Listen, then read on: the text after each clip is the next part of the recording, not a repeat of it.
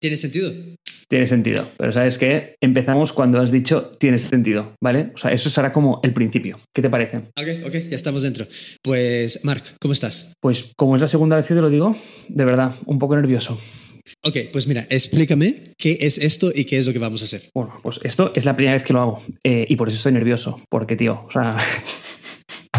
Porque mira que suelo dormir bien, ¿eh? Pero, eh, tío, ¿sabes cuándo es la, única noche del año que no puedo dormir? Dime. Es la noche de Reyes. Reyes. Cuando traen los regalos, estas cosas. Eh, bueno, es que aquí en, Cataluña, tío, eh, no, tenemos, no tenemos Reyes, tenemos otra cosa. Tenemos el, tío, ¿sabes? Como la cosa esa que picamos con un tronco y caga regalos. El caga, tío. Sí, no sé, cuando se lo cuentas a la gente, tío, se sorprende, la verdad. de hecho, hay un vídeo buenísimo en YouTube de Vigo Mortensen, que estuvo viendo un tiempo aquí en Cataluña, que se pasa como cinco minutos hablando del tío. O sea, como, tío, como. Eh, eh, no, no, pero el tío dice que somos unos savages, ¿sabes? Tío, estos tíos, eh, los niños, como que los, los. O sea, crecen pegándole a un tronco para que te den regalos. Marc, Marc, ¿de, ¿de qué va este programa?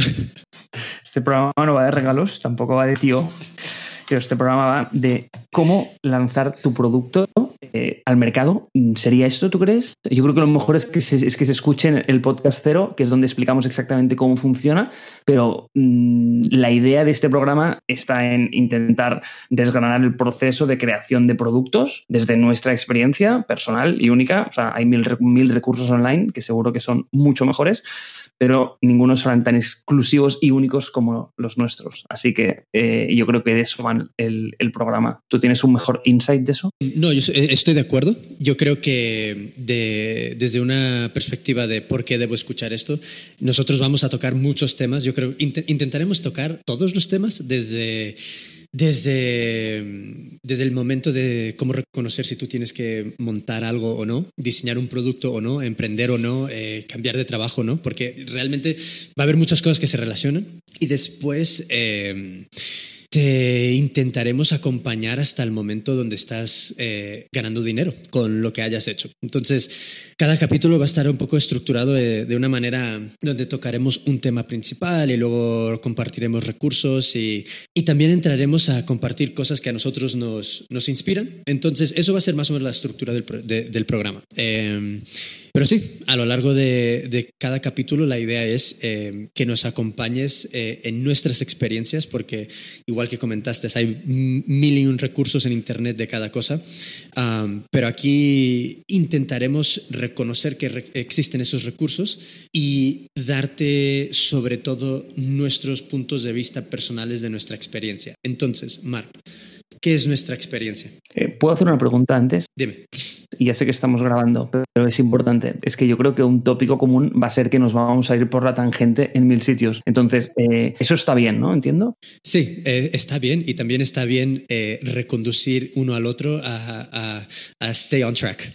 Vale, perfecto. No, pues eh, como que referimos al capítulo cero, sobre todo para entender eso, o sea, por qué decidimos hacer el podcast, eh, qué puede esperar un oyente para escuchar, eh, al escuchar esto, qué podemos aportar. Eh, ah, también súper importante, eh, cómo se estructuran los capítulos, porque a pesar de que yo creo que hacemos como poco research eh, y ahí debemos mejorar un poco, los capítulos sí tienen una estructura, eso es bueno. y luego después que, mm, cómo elegimos los temas, que, que, esto me parece divertido. Y, el, mira, y con eso enlazo, vamos, enlazado uno, que cómo, cómo hemos seleccionado este y cuál toca hoy es el de mm, cómo repartir o estructurar tu equity cuando estás lanzando una compañía o has creado un producto. Sí, entonces, eh, esto es un, no es el primer paso, desde luego, en, un, producto, pero eh, básicamente, si te, pues si te, escuchas el capítulo cero, ahí va a haber todo el contexto de cómo hemos llegado a esto. Entonces, vamos a dejar ahí un, pequeño cliffhanger para que se escuche el capítulo cero.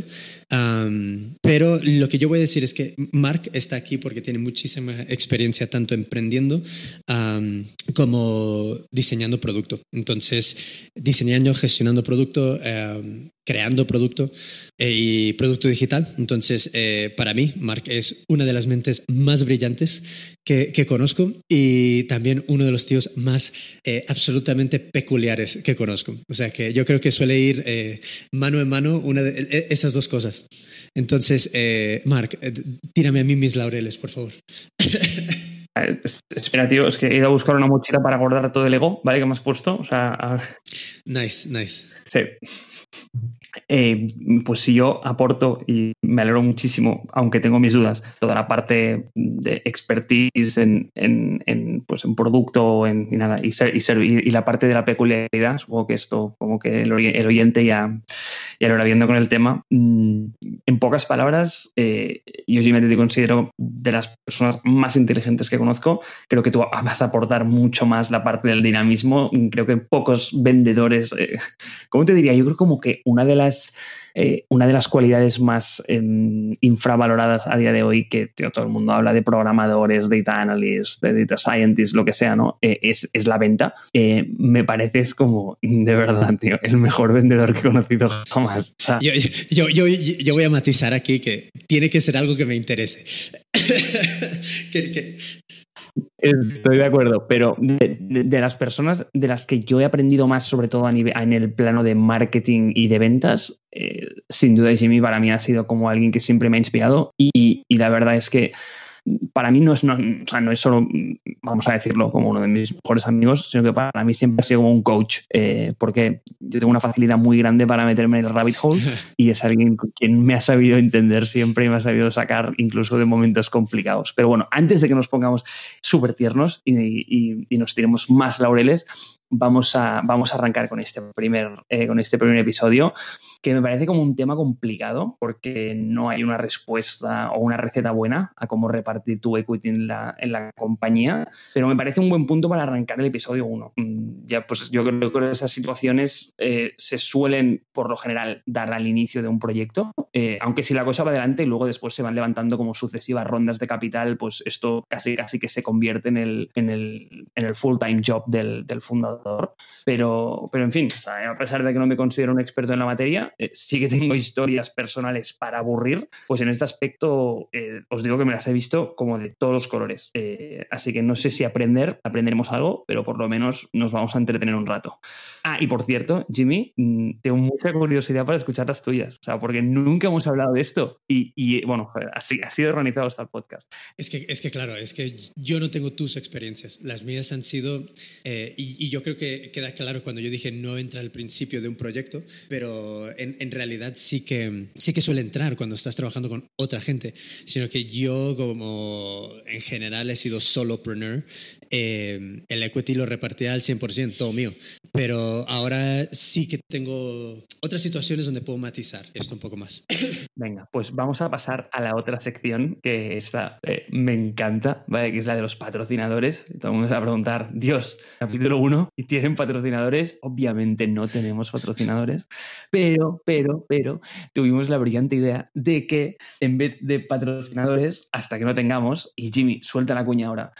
A ver, em, la idea es que si a ti te interesa el, el mundo del... o si tienes un producto que tú crees que nuestra audiencia va a ser un buen fit para ese producto, pues escríbenos a eh, un email que de momento no tenemos, o sea que esto ya también vendrá... Eh, bueno, a mí me puedes escribir en eh, soy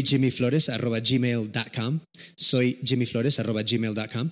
Eh, Mark, ¿quieres dar algún email público o lo dejamos ahí con el mío? Vale, lo dejamos con el tuyo. Me ha parecido como cuña publicitaria menos profesional que he escuchado jamás, pero para eso te necesito a ti porque la mía hubiese sido infinitamente peor. Así que Está bien. No, no, sí. Eh, nosotros estamos creando un, un, podcast para el mundo de la tecnología, diseño de producto. Entonces, eh, si tú quieres entrar en Ground Zero, eh, mega super early bird sponsor con unos, van a ser únicos, este es el momento, porque de aquí en adelante solo vamos a hacer ganar, a hacer de ganar audiencia y, y, el precio no va a ser el mismo. Entonces, ese early bird realmente se va a llevar un, un chollazo. Entonces, escríbeme, soy Jimmy Flores eh, arroba gmail.com. Mark, ¿quién es nuestro siguiente sponsor? Ah, pero una pregunta también, o sea, ¿eso significa que a este que entre ahora le vamos a tener que mantener el precio cuando tengamos 3 millones de, de, oyentes? No sé si le mantendremos el precio en sí, pero le, le estaremos siempre en deuda y agradecidos. Dios, no hubiese podido contestar mejor. En fin. Eh... Hombre, las cosas como son. No, es lo, mismo entrar cuando tienes 100, 100 eh, oyentes que cuando hay 100 millones. Entonces, you know, that's business. Sí, así que potenciales sponsors, ya sabéis, si queréis como el, el, el super discounted deal es ahora o nunca alguien que trabaje en, en, en, Squarespace, en MailChimp, Typeform, tú sabes. Sí, que, que, que, no sponsorizan a muchos, creo que es un, es un mercado que está saliendo ahora, está muy early, sí, ¿verdad? Entonces, Mark, nuestro siguiente sponsor. Exacto. Mientras no tengamos un sponsor que formalmente nos paga, hemos decidido que vamos a ser patrocinados por los tools que nosotros usamos. Eh, así podemos mm, explicar al mundo qué cosas utilizamos para hacer este podcast posible. ¿Qué te parece? Me parece absolutamente genial y también un buen momento para hacer outreach eh, y decir, oye, te hemos mencionado en bla, bla, bla. ¿Do you want a sponsor? Pero bueno, anyways, adelante, Mark. Pues mira, ¿qué te parece? Bueno, es que he estado pensando mucho sobre este tema, ¿eh? Eh, porque el qué es lo que hace este podcast posible. Es como la pregunta que te haces para buscar este sponsor, ¿no? Pero claro, tú piensas como cuán de abajo tienes que ir, ¿sabes? Yeah. Es decir, eh, claro, no. lo hace posible, pues yo qué sé, el ordenador, pero el ordenador funciona con, con, con electricidad. ¿Tú, ¿Tú, has visto el vídeo este de, de, de, de, Feynman que explica cómo funcionan los, eh, los, los, imanes? ¿Lo, ¿Lo, has visto o no? Uh, no. Lo, lo, vamos a poner en el show notes, es muy bueno. Nada, como, dime, dime. No, no, no, Mark. Eh, eh, eh, eso es cosa de Mark. Eso es cosa de Mark. Ah, vale, no, un minuto, solo, sí, sí, sí. solo un minuto. O sea, es como, el tío se pregunta, o sea, es, es como una entrevista que le hacen a Feynman, ¿vale? Es muy buena. Eh, la vamos a poner en el show notes. Eh, básicamente, el, el, el, la persona que la entrevista le pregunta cómo, cómo funcionan los imanes. Y entonces él le dice, bueno, eh, mira, le pregunta, ¿por qué María está en el hospital? María, o no sé qué nombre le ha puesto, ¿no? Y dice, tío, o sea, pues porque se ha roto la cadera. Y dice, ¿y, y cómo, se, cómo ha llegado al hospital? y empieza como a preguntarse por qué, como de forma perpetua, ¿no? Pero perpetua, pero en múltiples direcciones, ¿no? Entonces dice, ¿por qué ha resbalado? Dice, ¿por qué? Yo sé, pues porque, porque el hielo es resbaladizo. Eh, ¿Y por qué es resbaladizo? Dice, joder, no, es raro, ¿no? Un sólido eh, que tenga un, un, un grado de, de, fricción tan bajo. Dice, bueno, es que al final, al final cuando lo piensas, tío, la presión del pie funde como la capa más superficial del hielo y eso hace que se generan como pequeñas partículas de líquido. Eh, bueno, en fin, bueno, da igual, ¿no? Y que se empieza a preguntar, tío, ¿y por qué en agua y no en otros materiales? Tío, pues porque el agua resulta que coño, que se expande cuando se convierte en sólido. Y entonces acaba hablando como de la gravedad y de los planetas. Y digo que al final solo quería saber por qué María estaba en el hospital, ¿sabes? Entonces, eh, sí. entonces eh, el, punto, el punto como historia corta, historia corta es que cuando respondes, es cuando respondes a una pregunta de este tipo, como que necesitas como un marco de conocimiento común, ¿no? Entonces, el tema es, ¿qué es lo que yo quería eh, apuntar con eso? Pues que me estuvo preguntando eso, pero pensé, lo más obvio es que haga con la cosa que tengo más cerca ahora mismo, que es el Yeti. ¿vale? Es el micro que Jimmy me recomendó, porque como he dicho antes, este es mi primer podcast, y Jimmy me recomendó que comprara un micro. Entonces, esto en sí, como que no, no es una gran cosa, pero que yo me compre un producto que no sea un reemplazo para algo que ya tengo, o sea, yo creo que es un hito en sí mismo. Eso, ¿Estamos de acuerdo? ¿no? eso es un gran momento, un gran momento. Oh my God. Vale, eh, vale. Eh, sí, porque yo creo como que hay, ¿sabes aquello que todo, todo el mundo dice que yo que sé, que el mundo se divide como en, en dos tipos de personas? Bueno, de hecho, hay un, hay un libro súper bueno no sé, eh, que se llama como Better Than Before, que es de Gretchen Rubin. Toma cuña, otra, la recomiendo. Uh -huh. eh, donde hay un capítulo que solo, en, en, todo un capítulo, solo pone ejemplos de gente como que es, eh, pues, eh, A de perfil A o de perfil B. Como el mundo se divide en A o B, A o B. Y hay un montón y es divertidísimo, ¿sabes? Como, y me hizo recordar como lo, como lo distintos que somos tú y yo en ese sentido. O sea, yo creo que tú eres el que, el que se compra todo el equipment antes de empezar a dar el primer paso. Y yo hasta que no tengo como los pies fundidos en, eh, digo, en carne, no me, no, me, no me compro unas zapatillas, ¿sabes? Esto es un poco el, y igual me equivoco, esto es un poco personalidad thinking fast y personalidad thinking slow. Yo suelo ser el, ¿dónde está? Yo, en, en, mi pensamiento, desde el primer momento, alguien me puede decir eh, de algo que no conozco nada y yo ya, desde el primer momento, ya me he lanzado en ese mundo en profundidad. Thinking fast. Y he aprendido un poco a, empezar a, a, a, ralentizar, a meditar, a, contraponer situaciones. Pero yo creo que tú eres un poco ese polo opuesto a mí, que eres como el sopesar las cosas, el, realmente tomar muchos más, muchos más momentos de consideración antes de realmente tomar esa acción. Y cuando se están volviendo al Yeti y cuando se, se trata de un tema de un producto, oh my God, yo creo que como lo has dicho tú muchas veces antes, te imaginas teniéndolo y con eso ya es suficiente. Pues eh, en ese caso no me, no me bastaba con imaginármelo porque eh, según me dijiste la, la, calidad era muy distinta y entonces pues evidentemente no te podía decir que me lo imaginaba porque no te hubiese valido la respuesta. Y yo a pesar de que me fío 100% de tu recomendación, eh, Jimmy me, recomendó directamente el, el Yeti de, de, la marca Blue. yo no compro algo hasta que no entiendo mejor el producto que es su agente de ventas número uno. Eso, o sea, clarísimo. entonces, mm, volviendo al Yeti, lo primero que hice fue entrar en su web y me encontré con una cosa. Ponía un blog post feature que ponía 10 años del Yeti. Y entonces, o sea, yo como la primera cosa que me viene a la cabeza es, mmm, esto lleva demasiado tiempo en el mercado. O, sea que a, ti te da una sensación negativa. Eh, claro, me dio una sensación negativa, ¿no? Y yo entiendo que para, para equipos de audio no afecta tanto, por ejemplo, eh, a ver, o sea, mm, me parece, y ahora voy a como cargarme el 2% de nuestra audiencia, como retarded comprar un iPhone a finales de agosto. O sea, todo el mundo sabe que en principios de noviembre, principios de octubre va a salir el nuevo iPhone, aunque eso cambió eh, con el 4S porque anteriormente se presentaban, bueno, es igual, es igual. Em, sí, es igual.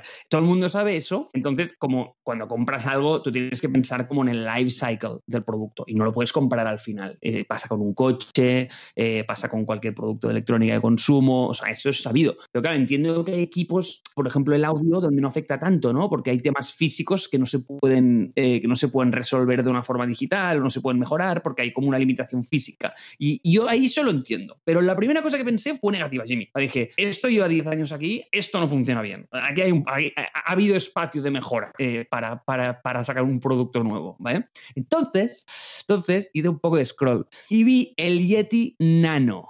¿eh? Entonces, yo me quedé como, ostras, Yeti Nano y tenía como, ¿sabes el, ¿sabes el label ese que pone New arriba? Sí. Pues dije, ostras, este, este es más nuevo. Y lo vi, era más pequeño. Me fijé que el sample rate ya no era de 16 bits, sino que era de 24. Y dije, uy, este tiene mejor pinta. Pero claro, resulta que era más barato también. O sea, como en el product line estaba posicionado como por debajo. Entonces mm, empecé a mirar y sí que es cierto que tenía features que el Yeti normal no tenía. Por ejemplo, ¿sabes? El modo este de estéreo y bidireccional no tenía. Y tenía como dos, em, dos cápsulas propietarias eh, de, de condensación o algo así que no entendí muy bien lo que era. Y el otro tenía tres. Entonces, como que parecía que algunas cosas habían mejorado, pero otras se las habían guardado. Pero, por ejemplo, es el tema del bitrate este. Eh, el, el, Yeti Pro tenía 24 y pensaba, uy, esto eh, parece que es mejor. Entonces, finalmente, me he comprado el Yeti Nano. De momento no sabemos el resultado porque no hemos escuchado. Tenemos, tenemos, tenemos resultados. Ah, ya lo has probado. Sí, bueno, lo estoy probando ahora. Ah, bueno, claro, pero o sea, como que no lo he escuchado, pero tengo, tengo opiniones muy breves eh, sobre él, como así de unboxing al principio, la verdad. Aunque si quieres que te diga una cosa, ¿sabes qué cosa también me daba, me daba un poco de reparo? Que pensé, 10 años del Yeti, ese debe ser como el producto que más gente ha comprado. Entonces, el que más soporte de la comunidad debe tener. Eh, y por ejemplo, había como unas espumas que se ponen encima que me parecen como bastante divertidas. Y pensé, seguro que hay muchas más de estos, como más accesorios, pero tampoco me pareció muy, muy relevante, la verdad. Mm, son basura, no, no, no sirven para nada. Dios, pues me parecían bonitas. Bueno, en fin. Pues parecen bonitas, pero no, no realmente si quieres, porque eso es en principio para, para proteger de, de, viento y de, y de cuando estás haciendo eh, popping your peas, cuando eh, estás diciendo palabras con pez y, o algo así, empiezas, escuchas en el, en el micro como eh, estallidos, chisquidos, cosas así. En teoría deberían de proteger un poco, un poco en contra de eso, pero son, no es realmente el producto óptimo. Vale, es que aparecía en,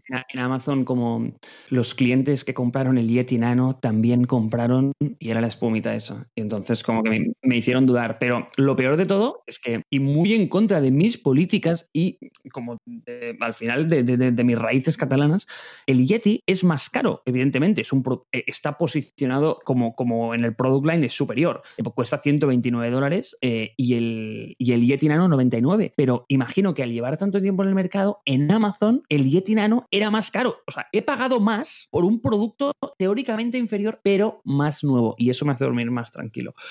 Porque yo creo que todos, o sea, todo el conocimiento que se ha acumulado durante 10 años del Yeti se ha volcado en el Yeti Nano. Voy, a añadir una pequeña nota para el oyente. Lo que estás escuchando ahora mismo no es una pérdida de tiempo, sino que este podcast va de producto. Aunque haya temas como el que vamos a tratar hoy, que es cómo repartir tu equity, y sientas que no es de producto, todo está relacionado. Entonces, aunque esto se sienta que sea eh, too much information, es justo el tipo de información que, es de valor y que, vas a encontrar en este, este programa. Eh, lo, esto como una indirecta para que saltemos a la siguiente sección o aún puedo hacer como el último inciso del, unboxing. No, no, no, no. Vale, perfecto. Porque yo, Yo, yo, tengo un, par de apuntes aquí también. Hazme tu unboxing. Mira, eh, voy a hacer como una tangente sobre la tangente y es que vamos a utilizar lo de los eh, capítulos dentro del podcast, así que si a alguien le parece súper aburrido este rant sobre el Yeti, Mm, puede, hacer, puede saltar al siguiente capítulo, que va a ser la siguiente sección, así que estará tranquilo. Eh, buena esta. ¿eh? Vale. Pues mm, nada, pues eh, sobre el unboxing, cosas buenas. lo abierto, el diseño me ha flipado. La verdad es que estoy, o sea, me siento Joe Rogan hablando aquí, la verdad. O sea, esta peana es increíble. después, cosa buena también, al conectarlo al ordenador, tiene una aplicación de soporte, o sea que siempre es nice, a pesar de no es nativa para Mac ni, ni de lejos eh, y se nota, pero, pero bueno, en fin, está bien, está bien, se lo pasamos, es un micro, entiendo que no es su core. Em, había un actualizador de firmware, cosa que me ha dejado más tranquilo en el sentido de que, mm, bueno, hay gente detrás que se preocupa por este producto después de su fabricación, está bien, tiene soporte, mm, me ha gustado. Eh, después que la aplicación tenía Dark Theme, eso es positivo siempre. Y nada, que el, que el setup muy, muy, muy, muy rápido y, la verdad que eh, no me ha dado ni medio problema. O sea que ahí como que no news, good news. Cosas malas, las tiene, las tiene. Primero de todo, no entiendo, y eso me vas a tener que explicar, la ruedecita esta del volumen del audio. Eh, porque odio las cosas que no tienen como, que tienen, es, la, ¿sabes esta típica ruedecita con infinite scroll que puedes girar tanto como quieras y nunca sabes en, dónde está, pues es de estas. Eh, esto no me, no me acaba de gustar. Después, otra cosa que no me acaba de gustar es que el micro puede pivotar, obviamente, y está bien porque tiene el cardioid mode este que, que, que sirve para hablar así desde, como en, direccionalmente, eso es lo que he aprendido. A la hora de fijarlo, tiene como dos ruedecitas al lado que me ponen extremadamente nervioso. Básicamente porque también tienen infinite scroll, ¿vale? Pero son independientes una de la otra, por lo tanto no sabes cuánta presión estás aplicando desde la derecha o desde la izquierda, no tienes absolutamente ni idea de eso. Entonces, claro, yo no sé si ahora lo tengo apretado como mucho por la izquierda y poco por la derecha. Es la típica cosa que no me deja dormir tranquilo por la noche.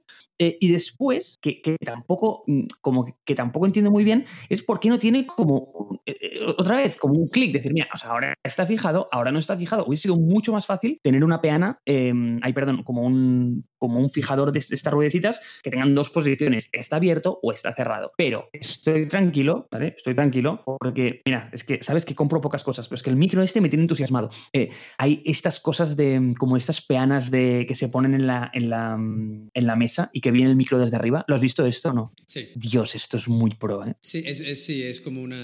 Ah, es, ya, eh, sí, sé, de lo que hablo. No, no, sé cómo se llaman. Sí, es un brazo que tú lo puedes ajustarte, como el Joe Rogan. Exacto. Vale, vale, vale. Es que si te fijas, oh Dios, si te fijas y entras en su web, en Yeti Nano, hay un, hay un fold que pone Pro Features y aparece una chica, bueno, una, una chica que tiene una pinta de gamer de la leche, eh, justo con la peana esta desde arriba con el micro, con, el micro colgando. Es, es, eh, es, justo, es justo eso. Pues uno de los puntos que también me dejó tranquilo es que eh, el Optional Shock Mount, que yo creo que debe ser esto. Pero el, el, el, el Shock Mount es para la peana, ¿qué dices? Es que es, esto no lo tengo muy claro, pero eh, el Yeti Nano ya soportaba el Radius 3 y el otro el Radius 2.3. Entonces, con eso ves que es un producto como forward thinking, ¿sabes? Ya, ya no soporta las cosas antiguas. Ah, y la última cosa que no es que me ponga nervioso, pero mm, me, recuerda al, LED Cinema Display de Apple, la, pantalla de Apple que no tenía power button. El micro no tiene power button. A ver, mm, queda igual que es un micro, que lo entiendo, pero es nice poder apagar y encender los, eh, los dispositivos. A pesar de esto, me parece algo muy minor, pero necesitaba mm, quejarme de eso, porque tenía pocas negativas, aparte de la ruedecita. Así que ha superado absolutamente todas mis expectativas. Te tengo una, una pregunta. La calidad de construcción, ¿cómo la sientes? Cuando tú lo, lo, lo, levantas, eh, ¿cuánto pesa? ¿Lo, definirías como pesado? Em, tiene una calidad de materiales que muy, muy poco, muy poco me pensaba. La peana se nota sólida cuando la pones en, en la mesa, no, vibra. La única cosa eh, que te mencionaría negativa, e insisto, es el, es el tema de, los fijadores, que, que, son, que tiene el, infinite scroll este, que, no se entiende por ningún lado y que funcionan por la derecha y por la izquierda. Es como, es, es, lo mismo que una rueda de bicicleta, es que me parece de un, es que está tan mal diseñado, eh, porque al final no sabes si el buje lo estás apretando más por la derecha o por la izquierda, y esto me pone muy nervioso, porque ya sé que no pasa, pero como que tienes la sensación que ruedas con, con, la rueda torcida, ¿sabes? Que, no es así, pero mentalmente no te deja vivir. Eh, entonces, esto es, lo mismo. Ok, pues yo no tengo el Nano y, yo tengo el, el, Yeti original. Entonces, el, el sí, el, Yeti. Entonces, eh, Con, haciendo referencia a lo de las ruedas del, lado, básicamente es algo que te entiendo y es un poco peculiar, pero con las dos manos las tienes que ir ajustando a la vez. Así es un poco como me, me he apañado yo, donde ajusto un poco la inclinación del micro y una para la izquierda, una para la derecha y ya está. No, pero no me gusta mucho eso, porque si, si por cualquier cosa una de estas ruedecitas del, del lado eh, la desenroscas, se llega a desenroscar del todo, volver a colocarlo es un coñazo. Es, es, es al menos en el, en el Yeti original, es un coñazo. Pero eh, lo, cosas que a mí me gustan del Yeti original es el peso. El peso de que tú puedes, porque un, un, un problema que suele haber con, con gente que está, eh, por ejemplo, hablando, haciendo podcast o lo que sea, si estás en una mesa, tiendes a, pues, a gesticular y muchas veces tiendes a, a, tocar la mesa, a dar como palmadas o dejar caer las manos o lo que sea. Y si la base de tu micro no es buena o si no tienes una, por ejemplo, esa peana que te aleja el micro de la, de la cara o, o que ya no estás sujetado sobre la mesa, eh, todos esos golpes se escuchan y se registran. Entonces, con el Yeti yo he notado de que cuando yo he estado grabando encima de un escritorio o lo que sea, esos toques al escritorio no pasan al, al, audio. Lo de la rueda infinita, eso sí que no lo entiendo, porque creo que en el Yeti Pro no, no hay eso, creo que sí hay un tope e incluso creo que hay eh, guías de te muestra te muestra en, en qué el, el, mínimo y el máximo del volumen eh, ¿Tú sabes si en, el, en el nano esa rueda, si la puedes presionar hacia adentro? ¿Hace mute? Sí. Ah, es decir, esta rueda, si la presionas hacia adentro, se, mutea. Exacto. Cosa que me parece bueno y además eh, tiene, tiene ahí un, un significador muy bueno y es que cuando le das a mute, eh, el LED que, que, está en la rueda, que es verde normalmente, se pone rojo, cosa que mm, me ha parecido un buen detalle, eh, pero ¿cómo te diría? Vale, ya sé cómo te diría. Es decir, si tú vas conmigo en coche, ¿de acuerdo? Y vamos a poner la radio, yo no puedo escuchar la radio a volumen 12, yo la tengo que escuchar a 10 o a 15, ¿de acuerdo? Me pone muy nervioso eh, que esté como entre medias. Entonces, eh, eh, sí, sí, sí, sí. O sea, tiene que ser múltiples de 5 siempre. No me preguntes por qué, ¿vale? No me preguntes por qué.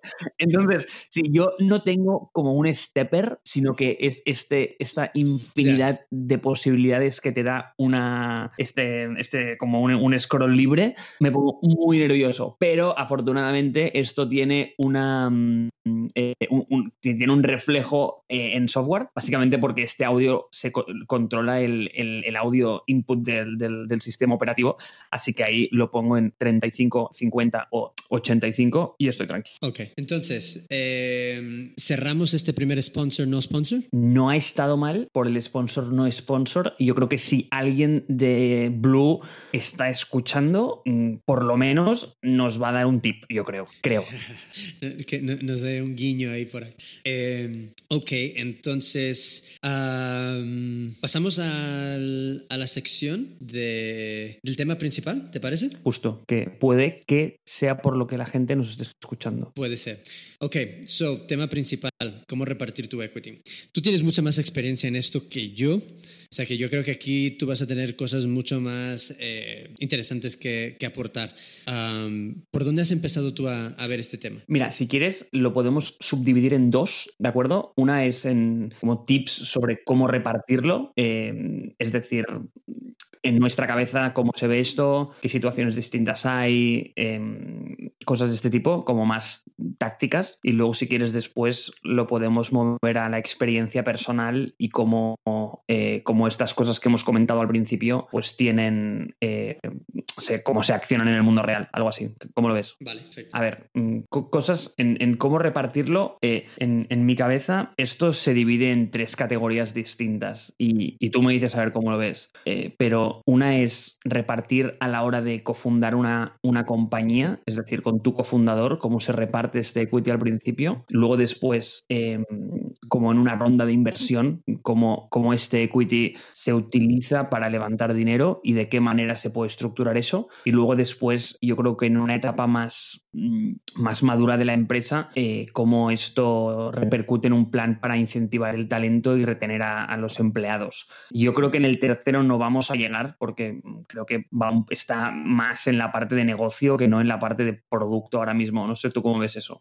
Hombre, es que yo justo me encuentro donde estoy ahora, en la tercera. Entonces sí que tengo alguna, alguna opinión acerca de eso. O sea que no creo que vaya a ser un, una hora de, de, opinión. O sea que, pero sí, sí, yo creo que sí lo tocamos también. Vale, pues hagamos, mira, yo si quieres me centro más en la parte del cofundador eh, y la parte del, del, venture capital o de, o de la ronda de inversión y tú das tu apunte en la, en la parte de en la, en la parte del plan de empleados. Así que mira, nos va perfecto. Eso es lo bueno de no prepararlo. Mira qué bien. Pues a ver, eh, cofundador, ¿eso a qué se refiere? Eh, yo creo que eso se refiere como a tú estás empezando un proyecto con, eh, con, otra persona, llegará un momento, o sea, llegará un día que vais a tener que tener la conversación. Yo creo, porque al principio como que todo es muy bonito, empezamos y hacemos todo por amor al arte, pero siempre... Ok, ya estamos otra vez grabando.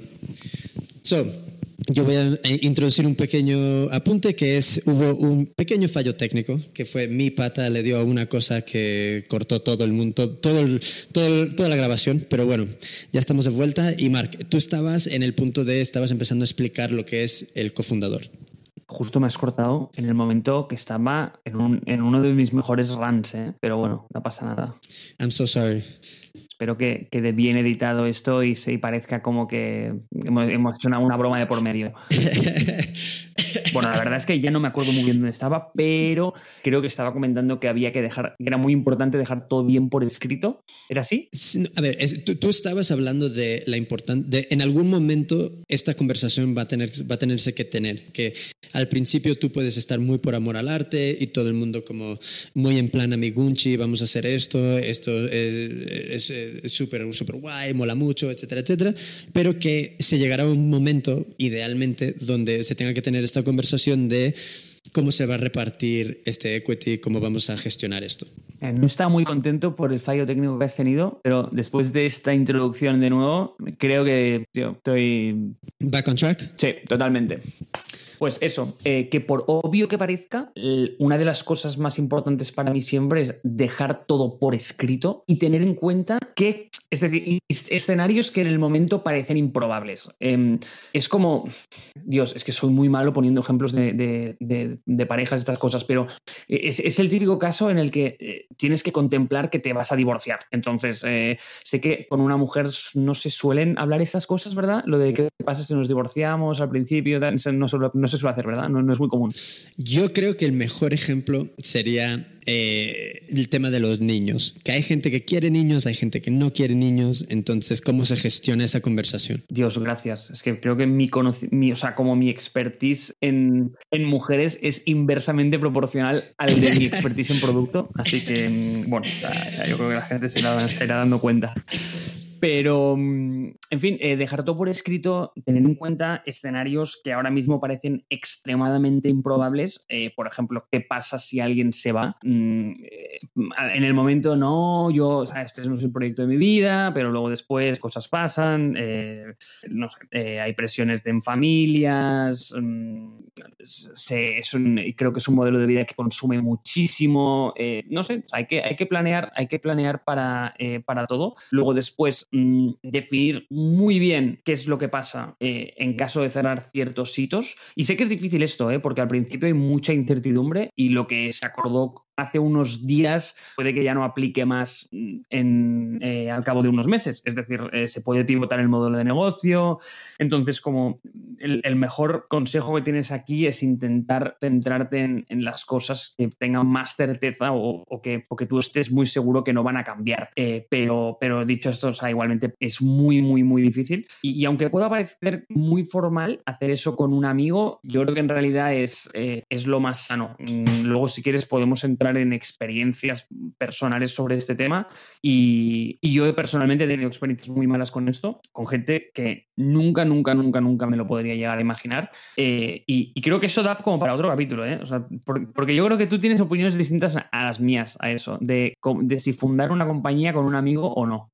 A ver, em, yo conforme estoy totalmente de acuerdo con todo lo que dices y solo sumo a lo que has, lo que has dicho. Y es, yo conforme he ido pues eh, teniendo más experiencias y un poco aprendiendo también a ir más lento con mis procesos de, tomar decisiones, eh, también he visto que si esta conversación no la puedes tener con alguien, eso es eso es una señal muy grande de que esta no es la persona para, hacer, para, para emprender algo con, e, con ellos. Porque estas conversaciones, si desde el primer momento son complicadas, lo único que va a ser el dinero y realmente el éxito es eh, multiplicar por 10 ese problema. Entonces, si las dos personas no son capaces y no tienen la madurez de sentarse y de una manera objetiva eh, analizar su, su aporte al, al proyecto, para luego poder sacar eh, un porcentaje justo de lo que se merece cada, cada persona y nunca es el 50 y 50. Sinceramente creo que eso es un, problema. Creo que si eso no se puede dar, eh, para mí sería una, un, gran problema, porque eso, eso es una señal tremenda de falta de madurez, falta de, falta de, de confianza, falta de seguridad en sí mismo y también totalmente falta de, de perspectiva de, en lo que realmente se están metiendo, porque sí, se, puede estar metiendo en, diseñar un producto que al, grupo de personas, a las dos personas le inspire y le motive y cosas que sientan que ahora mismo harían de gratis, pero el objetivo final siempre es construir un negocio que tenga un modelo de negocio y que, genere unos ingresos. Entonces, si no tienes eso en cuenta y si no sabes cómo se va a repartir eso y si no puedes tener esa conversación, esto va a ser una pesadilla. Entonces, yo eso, eso, es un poco lo que yo añadiría, que más en, en, un tema humano y emocional, que si tú no puedes tener esta conversación de frente con alguien, ahí hay grandes problemas entre los, el, X número de personas implicadas. Totalmente de acuerdo, totalmente de acuerdo. Y, yo creo que el, segundo punto, eh, esto yo lo veo más en el ámbito humano, el de cómo cerrar el equity con, con un cofundador. Luego después, el segundo punto que mencionaba antes es más el de cómo repartirlo en el caso de que, de que se levante, por ejemplo, una, una ronda de inversión. Eh, me parece que esto comparte ciertas semejanzas con, el primero, pero es algo absolutamente distinto. Y, para pasar a, estas, a este segundo punto, yo creo que uno de los prerequisitos más importantes es entender bien, y, este punto, yo creo que aquí vamos a hablar mucho del tema este, y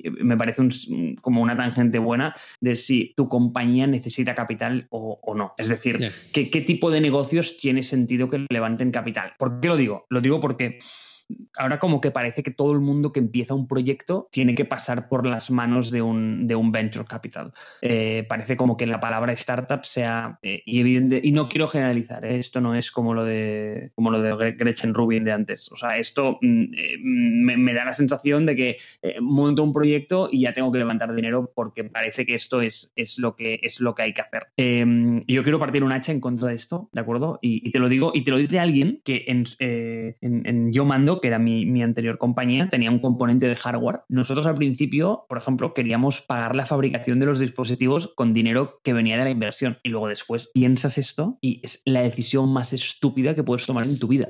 Eso no te, no te ayuda a crecer. Es decir, eh, eh, el, el, el, el, dinero de equity es el dinero más caro que jamás vas a, eh, que jamás vas a levantar. Es decir, ya bien lo puedes emplear para hacer cosas eh, como extremadamente únicas o con una incertidumbre gigantesca. Es decir, eh, ir a fábrica para montar dispositivos y para luego revenderlos, esto o sea, pide un crédito. Es, es, pero, pero son cosas que, que, que, al principio no ves. O sea, tenía 24 años, sabía lo mismo de, de, levantar capital que, no sé, que, de, de, de extruir plástico, pero a poco.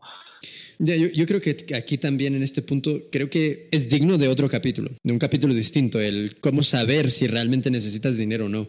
Entonces, no sé si, si entrar más en detalle en esto ahora porque nos desviamos de cómo se reparte. Venga, pues venga, eh, pero me, me, lo apunto para hacer otro, otro capítulo sobre eso. Sí, porque aquí yo tengo también, como tú bien sabes, con el proyecto de Modemi, tengo muchas muchas opiniones y muchos sentimientos encontrados y eh, opiniones distintas, eh, vamos. Pero bueno, yo creo que mejor en otro para no diluir demasiado este tema. Vale, pues eh, solo yo creo dos apuntes más sobre el tema del Venture Capital.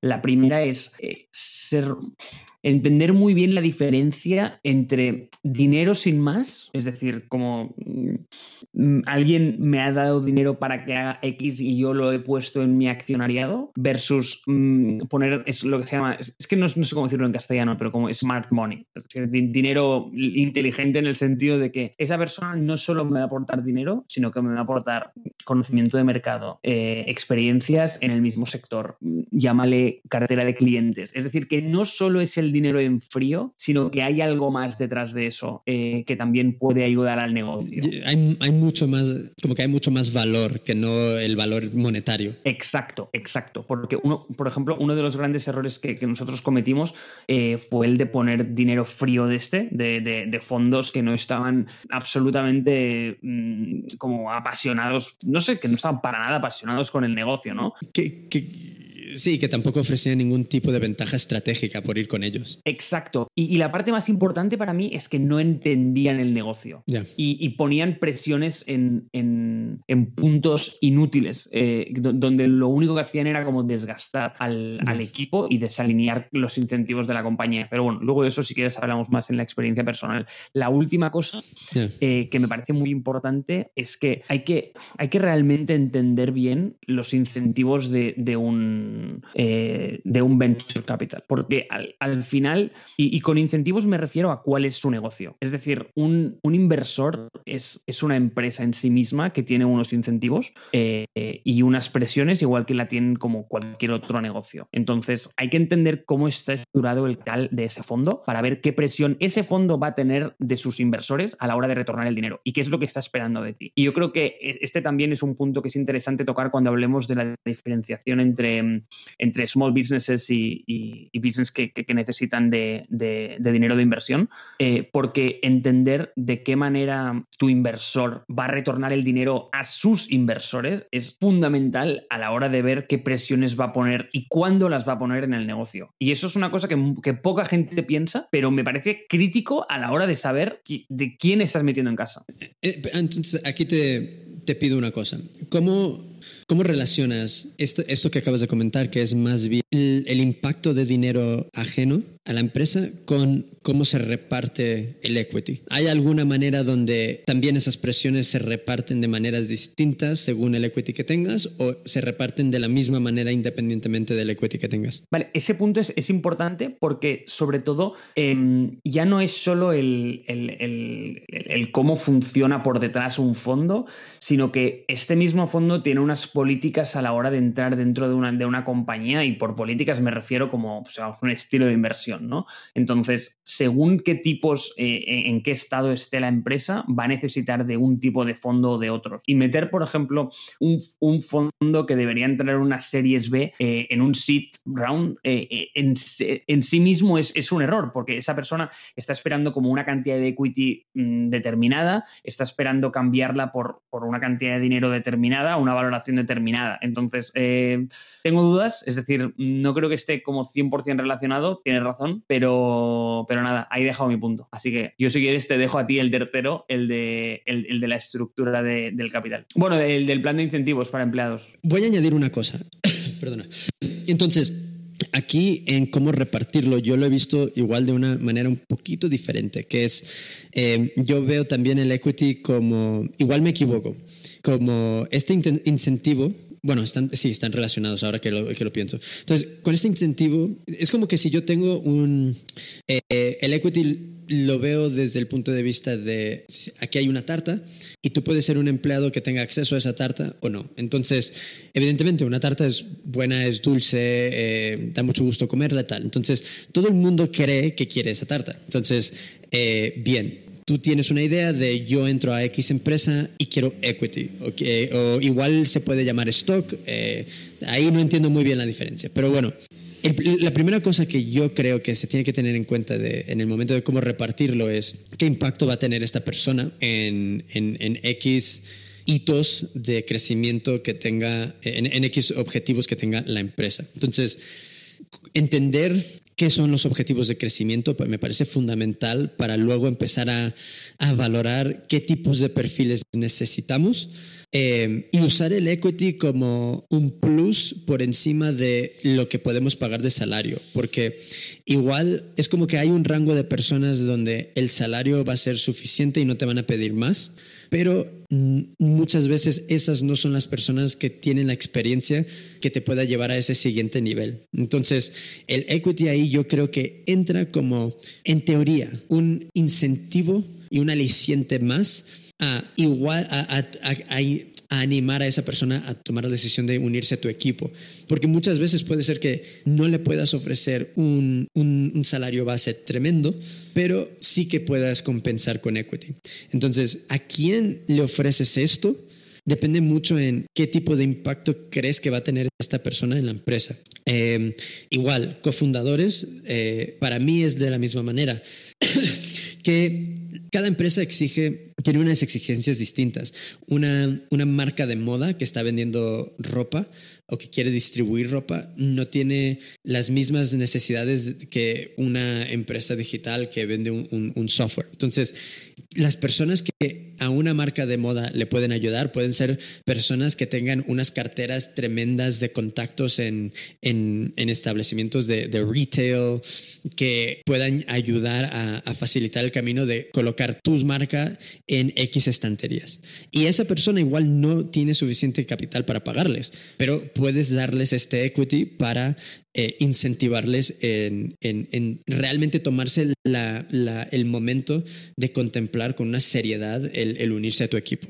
Tú, Mark, veme diciendo si tú crees que si en algo me, me, equivoco o no, o si en algo discrepas o no, porque yo en esto tampoco soy el que más experiencia tiene, sino que eh, aquí tú eres, yo creo que el, el, que más puede matizar si voy por buen camino o no. Estoy absolutamente de acuerdo con todo lo que dices. Eh, la única cosa que veo es que sí que es cierto que mm, este tema se nos ha ido un poco por la tangente sobre yo creo que lo hubiésemos tenido que cerrar más en la parte mm, inicial del proyecto es decir em, en cómo repartir el equity cuando estás empezando y a lo mejor quieres captar talento o al dividirlo con, con tu cofundador porque empezar a hablar como ya de rondas de inversión y es creo que es, es, carne para otro es carne para otro para otro tema o sea para otro podcast. Bueno eh, yo creo que seguimos hablando de cómo repartirlo sabes yo creo que es, es, ser un poco más conscientes de, estamos hablando de tú tienes eh, o dinero o un proyecto y cómo vas a repartirlo entre dos cofundadores, entre muchos, o ya en un estado más avanzado donde, donde hay una inversión y, y, quieres escalar. Creo que seguimos por buen camino. ¿eh? Con lo que me quedaría también, y sobre todo tal y como lo planteas tú, que yo creo que ambos estamos en el espectro de ser generosos con el equity, con los empleados, creo, creo. Eh, es decir, no nos importa mucho eh, como dar para incentivar. Sí. Sin embargo, eh, yo tendría muy en cuenta cosas que es decir, yo no me fiaría de nadie, eso de entrada. De entrada dejaría las cosas muy claras em, y, eso es muy difícil porque son eventos legales que a la mayoría de los fundadores se les escapa al principio porque no es su expertise. Es decir, este no forma parte como de, su. Bueno, a lo mejor si, si, si, el tipo o la tipa son, son abogados, pues, pues sí, ¿no? Pero, pero, no, pero no, no, no, o sea, no suele ser como el, el vertical de experiencia de, un, de un fundador que a lo mejor está montando una compañía tecnológica. Eh, entonces, se está metiendo en un berenjenal que, que, difícilmente va a poder salir luego. Entonces, hacerlo como lo más fácil posible, dejarlo todo por escrito, no fiarse de nadie y al final, en caso de duda, no diluirse, ¿sabes? Entonces, a ver, aquí para una persona que está empezando, eh, vamos a suponer, yo, yo voy a verlo desde dos puntos de vista. Una persona que está empezando como emprendedor y una persona que está en ese momento donde le están ofreciendo equity para unirse como empleado. No como cofundador, igualmente no es equity, igualmente es stock. ¿Qué cosas son importantes? Entonces, para mí, de experiencia personal, en, la segunda es eh, donde estoy trabajando ahora, eh, me han dado stock y al principio yo, sí, eh, al principio se siente como algo que motiva mucho, pero en realidad, y reflexionando esto y también teniendo en cuenta otros ejemplos de personas que conozco en otras empresas grandes que han estado por, por que han recibido también stock, creo que es una arma de doble filo.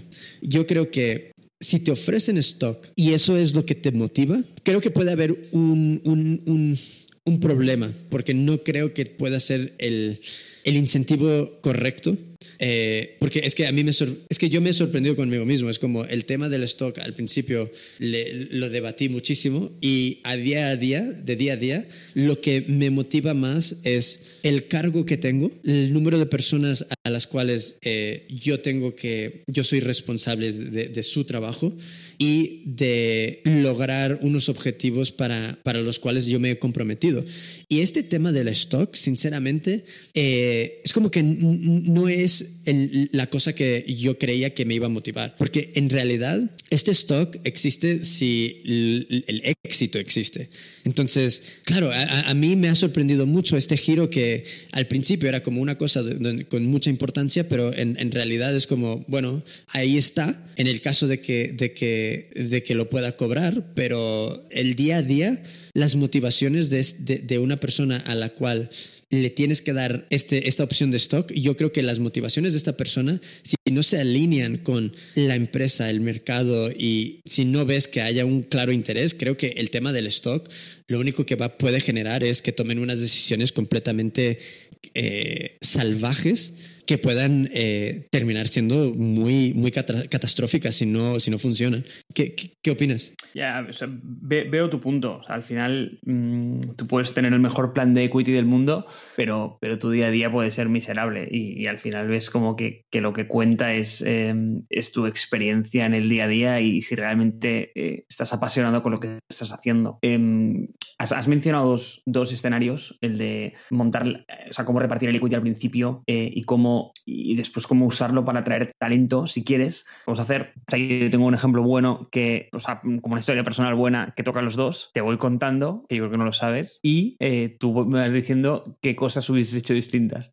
Hecho. Venga, pues yo te, te llevo al 2011, ¿vale? 2011, para poner un poco de contexto, en España el teléfono más usado entonces era, era, era, el BlackBerry, porque recuerdo que nuestra primera aplicación fue para BlackBerry. O sea, estamos, mm, estamos cerca del neolítico, eh, por aquí, digitalmente hablando, ¿vale? La edad de bronce. Justo, sí, justo. Estábamos ya, sí, algo, algo, algo sabíamos fabricar. Entonces, eh, yo salgo de la universidad, tengo, cae en mis manos una especie de, mm, bueno, no sé si la conocerás, la, Arduino, o sea, es un board de estos que se puede programar. Eh, de acuerdo, o sea, mm, la empiezo a, a, trastear y resulta que, bueno, o sea, hay gente que lo ve y me dice, tío, esto es interesante, se pueden hacer cosas con esto. Y siguiente cosa que sabes es que tengo como cinco amigos que están abriendo las puertas de sus garajes con, con, este producto eh, desde el móvil. Entonces, eh, todo el mundo me decía, Mark, con eso tienes que montar una empresa, tienes que, tienes que hacer un proyecto de esto. Yo imagínate, o sea, yo no sabía lo que era una cuenta de resultados, ¿sabes? Imagínate un plan de stock un plan de equity, eh, tener como 23 años, 23 o 24 años. Eh, entonces, nada, mm, tenía un compañero de la universidad eh, que estudiamos ingeniería juntos, toda la carrera, o sea, un muy buen amigo mío, con el que nos lanzamos a la piscina. Dijimos, vamos a probarlo. Y él era mi cofundador, ¿vale? O sea, con, él no firmamos absolutamente nada. Y ahí vamos 50-50. Eh, para mí, primer error, pero como lo has mencionado tú antes, dime por qué. Exactly. A ver, eh, evidentemente aquí también hay que tener en cuenta de que hay un punto de que eres muy naif, sabes que no tienes ni idea, que supones, presupones que lo mejor de todos, eh, piensas que como es tu amiguchi, tu colega, que nunca te va a hacer ninguna putada, que todo va a ser súper honesto, que, que se va a trabajar de una manera casi en plan Mary Poppins idílica. Pero en realidad, ¿sabes lo que pasa? Creo que aquí al no conocer realmente el, el, el, mejor de los casos, que es esto crece un montón, nos caen pilas de dinero ¿qué hacemos con esto? Al no ver eso desde el principio, pues en el principio empiezas a, trabajar sin ningún tipo de, de, acuerdo, de, de, distribución de nada y de repente todos nos creemos iguales y no somos iguales. Y, y aquí lo, lo, lo, junto con lo que hemos comentado antes de no fiarse de nadie. En ese es el típico caso. O sea, yo, por ejemplo, yo tengo súper claro que contigo no te tendría que firmar absolutamente nada. Pero, pero... Em, pero lo haríamos. Pero, pero lo haríamos, ¿vale? Pero en ese caso, en, ese caso, también lo tenía clarísimo, que no tenía que firmar absolutamente nada con él. Eh, y tenía esa corazonada. Y mira que, mira que soy malo, ¿eh? O sea, con, con, la gente, o sea, porque no, porque no las veo venir, ¿eh? Una cosa, yo creo que en ese momento, creo que lo que has hecho es lo que el 99,9% del mundo hace. Creo que aquí lo que falta es eh, lo que igual les hubiera venido bien tener un mentor, por ejemplo, alguien que ya ha pasado por muchas y que les, que les pudiera haber un poco orientado y guiado. Que también te digo una cosa, luego, esta es la cosa de los consejos, que esto no tiene nada que ver, pero tiene mucho que ver. Un mentor te podría haber venido y les podría haber dado mil consejos y sugerencias y etcétera, etcétera. Hasta que tú no la cagas, tú no te crees nada. Yo esa es mi opinión. Hasta que la persona no siente o no lo sufre en su piel propia, no aprende. Porque yo lo he visto ves, eh, una vez y otra y otra y otra y otra, no solo conmigo, pero con mucha gente que a mí me ha pedido consejo porque me ha dicho, oh, tú, tú sabes mucho, has, has hecho mucho tal, ¿qué debería de hacer? Y, y, me siento con esta gente durante horas, muchas veces, estableciendo cosas que hacer, caminos que tomar, eh, y al final hacen lo que les sale los huevos. Y eso es normal, porque creo que hasta que no lo sufres en carne propia, no, no se aprende. Y suena muy mal y, creo que es así. Entonces, lo que les pasó a los dos en ese momento de fiarse al 100% y, y ir por corazonadas, creo que es totalmente normal también. ¿eh? ¿Sabes qué les faltó? A lo mejor. ¿Qué? Este podcast. Totalmente, pero también te digo una cosa, no, no van a hacer caso. E, e, esto es lo que te digo.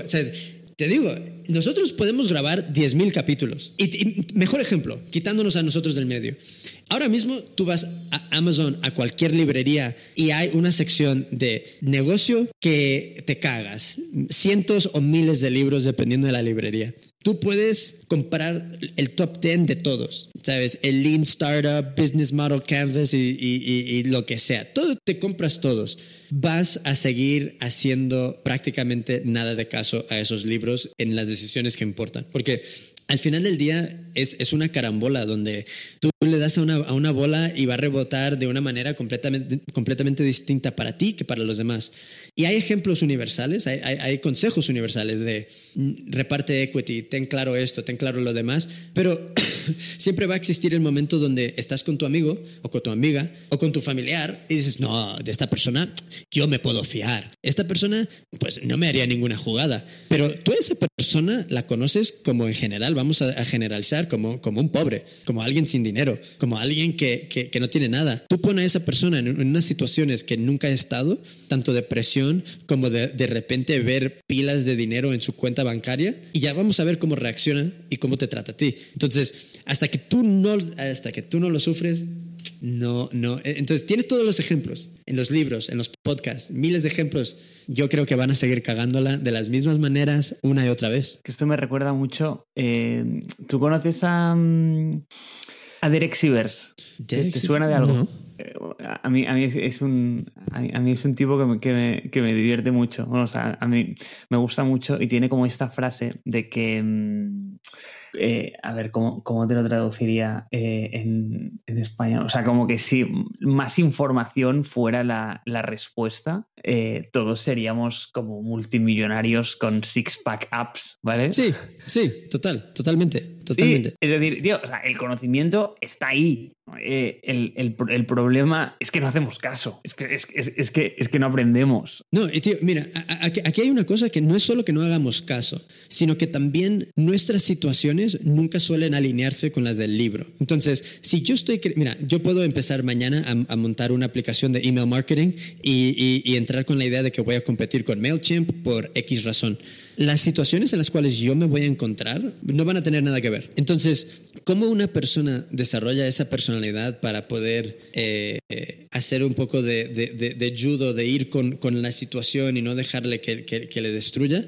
Eso, eso es algo muy jodido de, aprender. Y eso es algo que tú puedes tener todos los libros, eh, ¿sabes? Leerte todas las páginas, pero hasta que tú no te encuentras en la situación, hasta que tú, mira, tú puedes leer de correr, pero hasta que tú no tienes que empezar a entrenar para una maratón, para luego encontrarte en, el inicio y luego encontrarte con que tienes que terminar. Si nunca has hecho eso, es que puedes leer todos los libros de entrenamiento, de tal, todo lo que quieras. No se compara con realmente ponerte las pilas y, hacerlo. Entonces, con este tema de, volviendo a, lo tuyo para que continúes, lo que te pasó en ese momento suponemos que no te volverá a pasar porque ya has pasado por ello y ya has aprendido la lección. Hay veces que las lecciones cuestan muchísima pasta y muchísimo esfuerzo y muchísimos dolores personales aprender, que Dios mío, Dios sabe que yo, yo también tengo, tengo historias, pero tío, es en el momento que te encontrabas, es, es, lo que suponías. Entonces, mirando atrás, ¿qué hubieses hecho diferente? Pues yo te digo que no te hubiese aconsejado, ahora mismo no te aconsejo hacer nada diferente, porque no estás en el momento que estás si no pasas por eso, ¿sabes? Claro, por eso ahora soy millonario y tengo six-pack, ¿sabes? Y antes no. Entonces, eh, no, no, no, firmaron nada. ¿Qué sigue? Vale, bueno, pero, pero ves, ese es el punto, ese es el punto. Yo y él no firmamos nada, pero yo y él, o sea, yo y mi cofundador, eh, Dios, eso ha sido, ha sonado horrible, es él y yo. o sea, él y yo. Eh, pues, perdón, o sea, aquí, mm, y creo que me estoy dando cuenta como que me das mil patadas a la hora de, em, y cuando me escuche, yo creo que, que, me voy a, que me voy a hundir en la miseria, pero como te escucho a ti hablar, Dios, o sea, parece que estés escribiendo en vez de hablando. Eh, me, flipa. No, mira. No, no te habrás, o sea, no, estarás leyendo. No, eh, es, es solo eh, acostumbrarte a hablar en el micro, ya está, estar ahí solo hablando en el micro. poco a poco ya, ya, ya, te irás desmadrando. Trust me, I know. Oh, es que me siento como tenso, ¿sabes? Estoy como, con, mm, como, como no cómodo, ¿sabes? No, no, es, no es como si estuviéramos hablando por teléfono, pero bueno, está bien, está bien. Bueno, a, lo que íbamos, a lo que íbamos. Sigue, sigue. El tema es que él y yo em, no tuvimos ningún problema. Eh, y, yo sabía que eso no pasaría porque me fiaba 100% de él. Eh, y él y, de verdad, o sea, no, no, tengo mucha mano con la gente, pero, pero estas cosas a veces las veo. Y, y estaba segurísimo, segurísimo. Y sé que todo esto es contrario al, al, consejo que estamos dando, ¿eh? pero, pero, pero déjame hacer mi punto. yo sabía como que con él nunca jamás tendría ningún problema. Pero, ¿qué es lo que pasó? Lo que pasó fue que él y yo éramos dos nerds, o sea, dos. Mm, lo único que sabíamos era de tecnología y de negocio no teníamos absolutamente ni idea. Y un día dijimos, a ver, creo que aquí lo que necesitamos es meter a un tercero que nos ayude un poco a levantar este negocio, porque si no, todo el mundo nos decía que teníamos una tecnología de la leche, pero no vendíamos absolutamente nada. Entonces, encontramos a un tercero ¿de acuerdo? Que de hecho era amigo suyo, ¿vale? Eh, bueno, amigo de un amigo suyo. O sea, venía recomendado por él. Yo no le conocía de nada a esta persona, de nada. Y vino, entró bajo unas condiciones. Y a, y a esta persona sí que le escribimos un plan eh, de equity en base a ciertos hitos, a un número de ventas, etcétera, etcétera. Bueno, o sea, algo que estuvo caducado al mismo día que se firmó, ¿vale? Eh, recuerdo que fue una situación tensa, fue como, porque al final a nosotros lo que se nos daba bien era lidiar con ordenadores, o sea, no era lidiar con personas. Entonces, eh, al negociar esa situación, yo la, recuerdo como, como, momentos tensos en su día.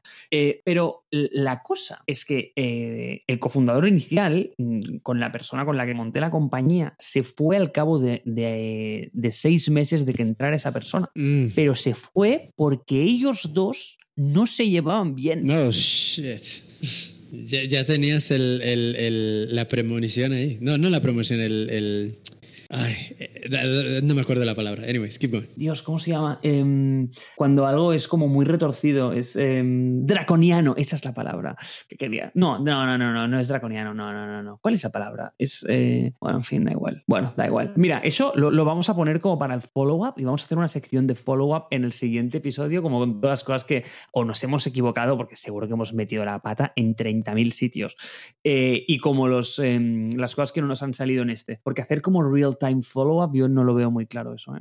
Mm, incluso, eh, aquí va un, eh, un, una, ¿cómo se dice? un warning, un, aviso. No tomes nada de lo que decimos como consejo de negocio o de, de, estilo de vida o de cosas que deberías de hacer. Estas son solo nuestras historias, solamente. Ya está. Bueno, a menos, a menos que quieres ser millonario con six pack. Entonces sí. Entonces léete todos los libros, pero no hagas, no hagas abdominales. Dios, si lo pones en términos de em, quieres ser como Mark, yo creo como que acabas de ahuyentar al 90% de nuestra audiencia. Y por favor, ese 10% quiero, quiero que sean mis amigos. Pero en fin, ves el punto, ¿no? O sea, eh, lo que pasó fue que con la persona con la que monté se fue al cabo de año y medio eh, porque no se llevaba bien con la otra persona que entró. Entonces, eso era como, como ya extremadamente retorcido, ¿vale? Y es la, palabra que tenemos que recordar para el próximo, que, es eso que es, mm, mm, que es counterintuitive, tal. No, no recuerdo cuál es la palabra, pero la, sacaremos. Entonces, entonces, imagínate al nivel, ¿vale? Que, Dios, esto, esto es como confidencial, creo que, no, creo que eso no se lo he contado a nadie, ¿eh? eh pero como, ahora, como esa empresa ya, ya la vendimos, ahora da igual, ¿vale? Mira, ya. escucha, que, es divertido. El día que levantamos la serie A, ¿vale? El día que teníamos que firmar en la notaría, que estábamos, eh, recuerdo como en, nada, pues habíamos quedado con todos los inversores para firmarlo, el pacto de socios, todo. Eh, como una hora antes de que eso pasara, estábamos en la cafetería de abajo los tres negociando de qué manera nos íbamos a diluir en el momento que entrara al fondo. O sea, estábamos como, o sea, como, vamos a ver, o sea, en otras palabras, y, Dios, o sea, es que cuando lo miro y pienso atrás, o sea, de verdad que se me rompe el corazón porque pienso que por culpa del capricho de, estos tres niños que no se ponían de acuerdo, mm, uno, casi se caen las, las, eh, las series A, pero lo que más me duele y lo que literalmente hace cerrar la empresa es que, Dios, o sea, eso significa que dejamos sin, sin trabajo a todos nuestros empleados y el problema que, que después eso tenía con sus familias. O sea, luego lo pienso y digo, Marco, o sea, eras imbécil. O sea, ¿qué coño estabais pensando? Bueno, y, no yo, o sea, al final yo no tenía el problema, ¿sabes? Yo tenía clarísimo yo me bajaba los pantalones encantado. A mí el tema del equity, mm, mm, o sea, hablando mal, me la resbalaba. Eh, porque yo tenía clarísimo que si eso salía bien, o sea, daba igual tener un 3, un 5 o un 98. O sea, el, un porcentaje de mucho sigue siendo mucho. y, ah, mira, y esto me parece como otro guiding principle muy bueno. Es decir, prefiere siempre tener una parte pequeña de un gran pastel que no una, una, mierda de pastel entero. O sea, eso para mí es fundamental. Sí, e, eso está claro. Pero, pero yo añado, hay que también eh, defender lo que nos, nos debería de pertenecer.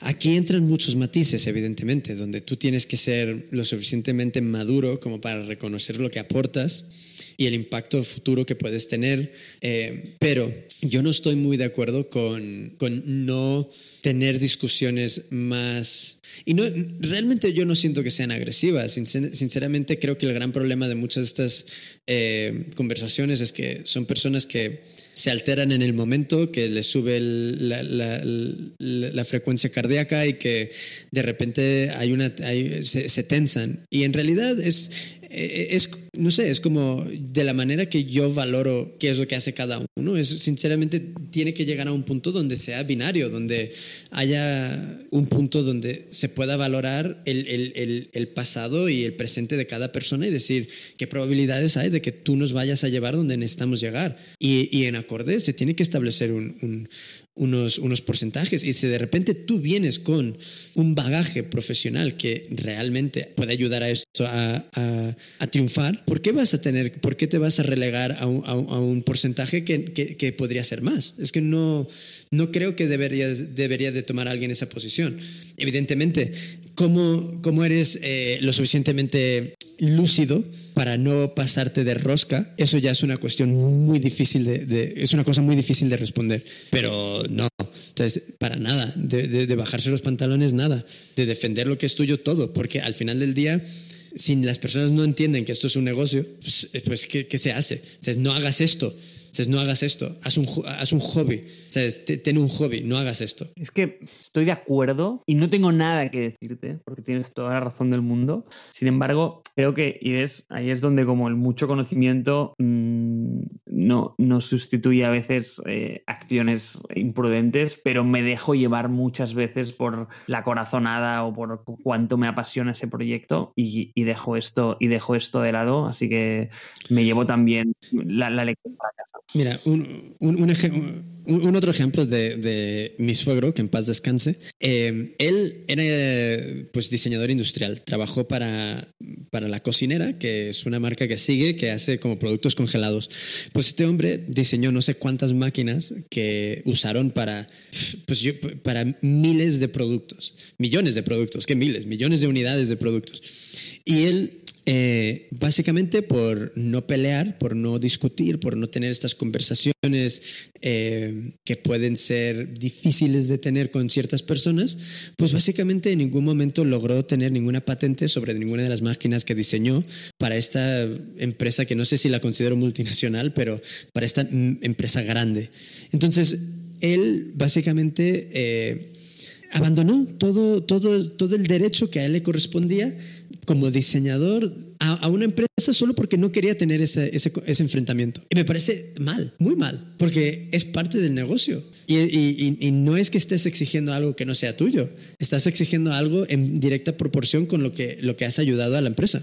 Ah, estoy de acuerdo, tienes razón. Ah, si la tienes, alguien es, es verdad. Eh, a veces como que evitamos tener esas conversaciones difíciles y, creo que a nadie le, gusta tenerlas, como, como yo, yo la tuve ese día al principio, pero creo que luego te evitas conversaciones aún más difíciles como la que tuve en la cafetería ahí debajo. Eh, y, no, y, para que veas el problema, ¿eh? Y, ves, y ahora tengo otra pregunta para ti, que de esa sí que quiero saber la.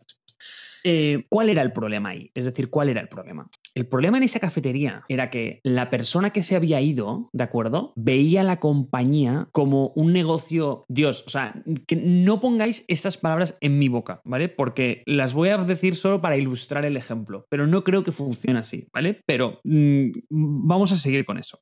Él la veía como al final que si tú tienes unas acciones de una compañía, te pertenecen y como eres un socio capitalista, son independientes de tu implicación dentro de la empresa, ¿vale? Entonces, en su cabeza, si se iba de este proyecto, él podía, podía marcharse con sus acciones en el bolsillo, ¿de acuerdo? Sin embargo, en el otro lado, la otra visión decía, no, no, no, no, no, no, no, no. Tú tienes estas acciones, pero esta compañía, y ahora, por favor, eh, Dios, o sea, quotes, pero, o sea, comillas por todos lados, ¿vale? Esta compañía es una startup.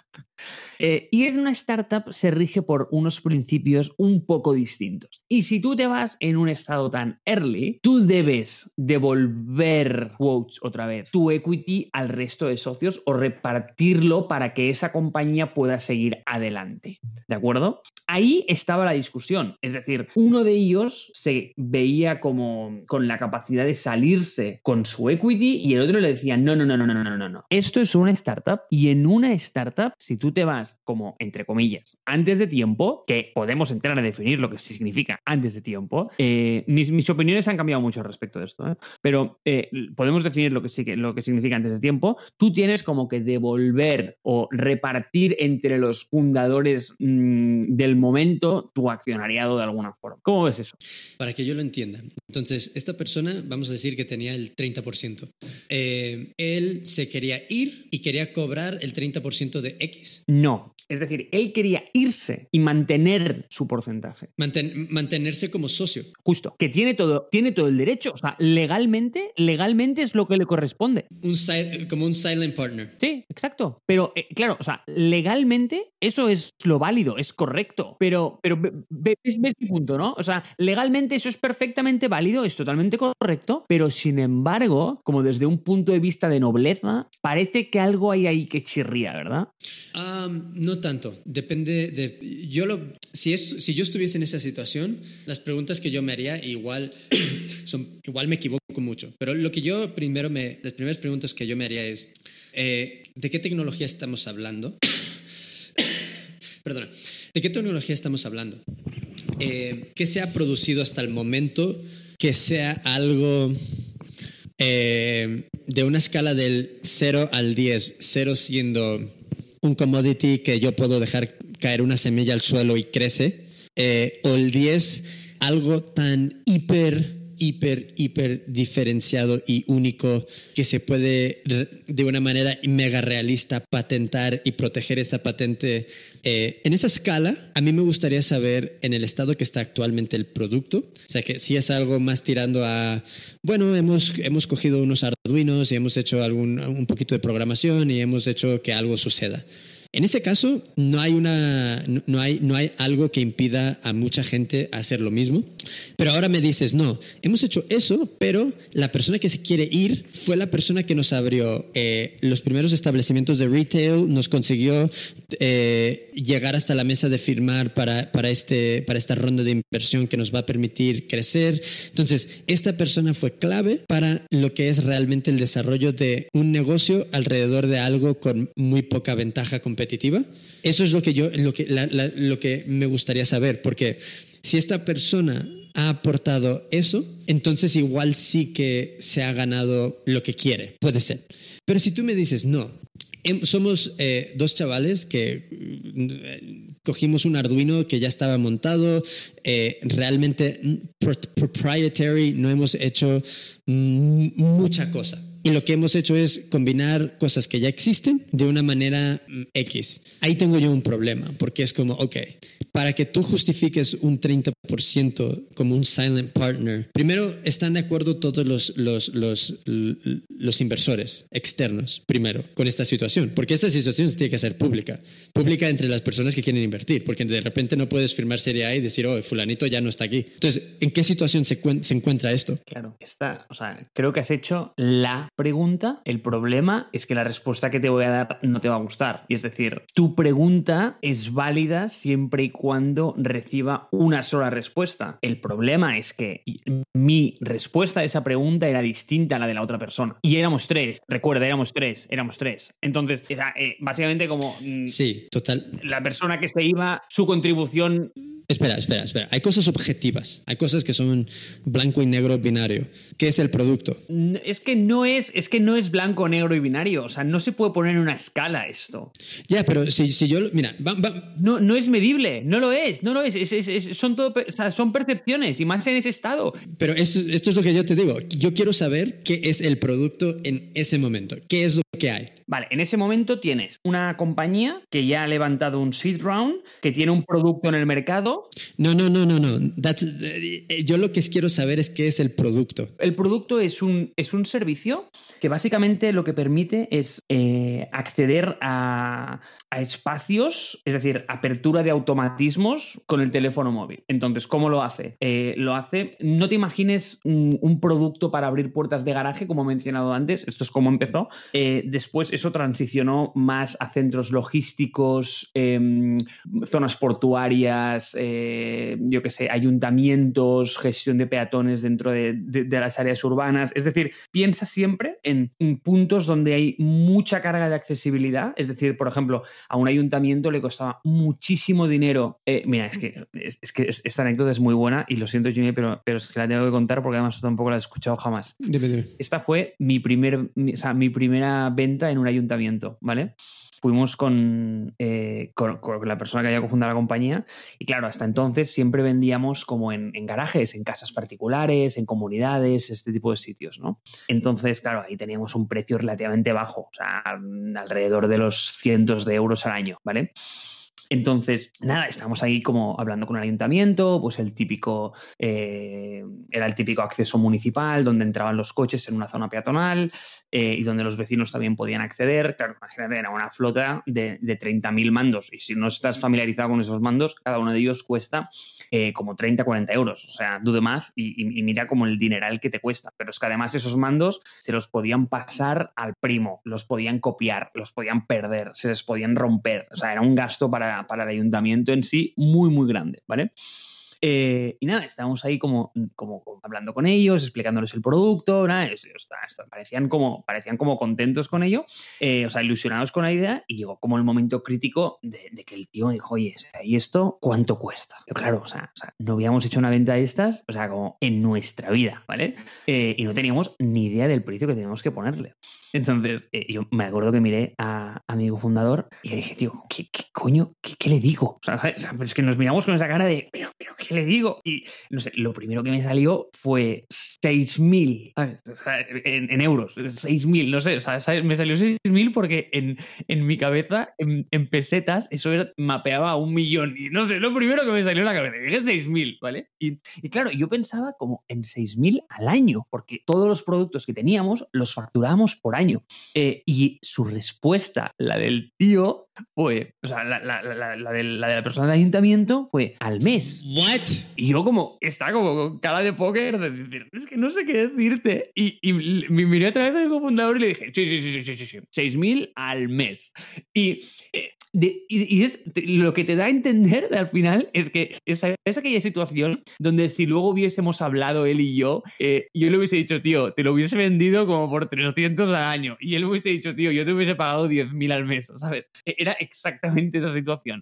Pero, pero no habían planteado esto antes de entrar a la reunión. No, no, no, para nada, para nada. así funcionaban las cosas. Eh, y entonces ah, se, habló como se habló como en el momento. Eh, y y la verdad es que, claro, si lo piensas, y, eso a lo mejor es un ejercicio que se nos puede hacer, como que lo que se estaban gastando ellos en accesibilidad antes era mucho más, o sea, mucho ah, más. Y luego después, cuando entramos en centros logísticos y en, zonas portuarias, por ejemplo, eh, tú imagínate una persona que viene como de, no sé, o sea, de, Polonia con su, eh, con su, con su camión eh, y llega a las 3 a soltar la mercadería en el puerto.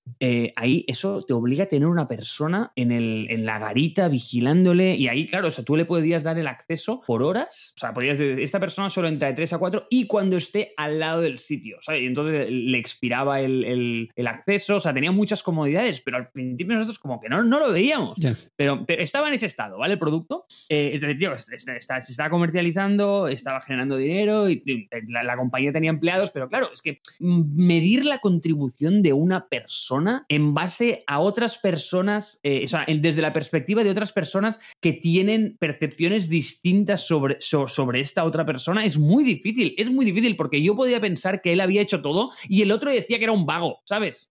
Y por esto existen eh, las leyes y, los eh, tribunales. Vale, pero ves, no estoy de acuerdo porque ninguna compañía de este tipo está dispuesta a entrar en un proceso legal. Claro, entonces, en, este, en este caso de la cafetería, del, me quiero ir con mis 30%, por ejemplo, pongo eh, yo me he inventado ese número. Eh, mm, pero no estás lejos. Entonces, aquí hay un problema, que es, tenemos la ley. Entonces, si esta persona se quiere ceñir a la ley, yo creo que tiene todo por ganar, porque sinceramente hay, hay, un, hay, un, hay un proceso de inversión ya inminente. Entonces, eh, eh, claro, o se cae la inversión porque de repente el grupo dice, pues esto es un desastre aquí dentro, que puede ser, o eh, se pira con un 30% de algo que, que realmente si, si, si, se tiene que ir a juicio, yo creo que se puede argumentar mucho de que el futuro de una empresa es tan incierto que mantener esos 30% es, es una locura. Y más bien es que te tenemos que pagar y, ya está. ¿Sabes? Liquidarle y punto. Vale, mira, eh, y para cerrar este tema, que a lo mejor lo estamos alargando demasiado, pero Mira, fíjate, y lo voy a hacer, y lo voy a como a, cerrar con dos temas que has sacado antes. El primero es, si esta persona se va a un juicio, tiene todas las de ganar. Es decir, eh, con la ley en la mano, tú puedes hacer lo que te dé la gana con, con tus acciones, como si las quieras quemar. Es que, es que puedes hacer lo que quieras. Tú te puedes ir en el momento en que quieras. No tienes ninguna responsabilidad legal sobre el, el ¿cómo te diría? Sobre la operativa de esa compañía. Esa persona era un socio capitalista. Un socio. Es como si tú te compras una acción del Banco Santander. Es exactamente lo mismo. Eh, que, románticamente no es lo mismo desde un punto de vista romántico, y, pues, estoy de acuerdo y podemos discutir sobre eso, o sea, rato que quieras, pero, pero desde un punto de vista legal, esa persona tenía todas las, o sea, todas, todas las de ganar, todas. Eh, y, da igual si esa compañía se ha caído, da igual si lo han entrado en las series A, esa persona lo que ha hecho es legalmente perfectamente válido. Ha cogido sus acciones y se ha ido, y, ha dejado de ser un trabajador, y ya está. Mm, y, sin más, es decir, tenía como, como la razón, pero, pero, y ahí vuelvo, el, y lo siento, ahora en algo que te di la razón antes, me la voy a dar a mí. Es decir, aquí yo creo que tienes que ser como tener un poco de vista y decir, a ver, voy a soltar un poco de lastre mm, para que todo el mundo esté contento, eh, entonces me voy a quedar con una parte más pequeña de un potencialmente pastel más grande, porque veo que si yo me voy con mi súper cacho de pastel, eh, al final lo que tengo es, un, es una mierda de cupcake. No sé si me explico. ¿Qué opinaban los, los inversores de esta situación? No tenían, Dios, esto va a sonar muy profesional, pero no tenían como visibilidad, mm, alta visibilidad sobre el tema, sabían que habían discrepancias entre los fundadores, ¿vale? Eh, pero de alguna forma pensaban que estaban resueltas. Entonces, a ellos en realidad les daba un poco igual, porque el equity que se estaba repartiendo o jugando ahí era el equity que nos pertenecía como al equipo fundador. No sé si me explico. Es decir, ellos tenían poco que decir ahí, ellos ya habían apalabrado su parte de equity y lo iban a tener igualmente. La única diferencia era como cómo se repartía el equity entre los fundadores eh, actuales. Vale, o sea que era la dilución y la parte proporcional que este tío se quería llevar. Justo, justo. Ya, ya. Pues, pues mira, eh, igual, igual, aunque dé por culo, yo creo que tienes razón. ¿Sabes? Mira, eh, en el peor de los casos, nuestro conflicto, perdona, nuestro conflicto destruye todo. Perdemos la inversión y todo el proyecto y todo el mundo se va a su casa y ya está. En el mejor de los casos, el proyecto sigue adelante, yo tengo menos, pero este, esta persona ya no es un conflicto y podemos seguir, podemos reanudar la marcha. Yo yo creo que en, esa situación, al final creo que tú tienes más la razón, en el sentido de, mira, yo me llevo menos, tú te vas, eh, yo tengo fe que esto va a seguir creciendo 10 veces más y en realidad eh, la cantidad de dinero que yo necesito para mi vida, mm, esto lo va a superar con creces. Dios, me encanta tener razón. No, no, yo, yo creo que en, todas las situaciones son hiper complicadas, ¿sabes? Nada es, ¿sabes? Nada es fácil, pero cuando llegas a un punto de, cuando ya no hay margen de movimiento y todo el mundo está en, en este, en este lockdown de esta es mi posición y punto, y ya no hay conversación, pues... Eh, se, llega a un punto donde o, chapamos o tiramos adelante. ¿Y cómo vamos a tirar? Bueno, entonces, a ver, llegamos aquí, que, o sea, para quien no ha escuchado todo esto, ¿damos el, el, nugget de información o no? Yo creo que sí. A ver, el repartir, el repartir equity es, es, es, es complicado. Sea, no yo creo que una de las cosas más difíciles va a ser que mucha gente se mantenga, mantenga la calma, que, que aprender a respirar, a escuchar, a, no sentirse personalmente agredido con nada porque en cuanto te sientes ofendido se te altera todo el pulso y, en cuanto y la primera persona que se altera es la primera persona que pierde. Entonces, el aprender a mantenerse con la calma y, y, y, eso, diga lo que diga la otra persona, no sentirse que es una ofensa a ti, sino que tú eres como un representante de ti Es, es difícil, es, es, es, muy difícil, pero yo creo que hiciste lo correcto. Sí, sí, eso es lo que hiciste. Entonces, mantener la calma. No, ya. Eh, siempre dejar todo por escrito, súper importante. Eh, sí, everything in writing. No fiarse de nadie. No, no fiarse de nadie, pero eh, tampoco ir con, con, esa actitud siempre. O sea, yo creo que es, es, es más positivo el ir con una actitud de yo necesito saber si tú y yo podemos tener estas conversaciones, porque si no podemos tener este tipo de conversaciones, eh, todo lo demás se va a complicar. Porque si, si, no tienes la madurez para hablar de esto conmigo, ¿cómo vas a reaccionar si, vamos si estamos hablando de temas de producto o de marketing o de empleados o lo que sea?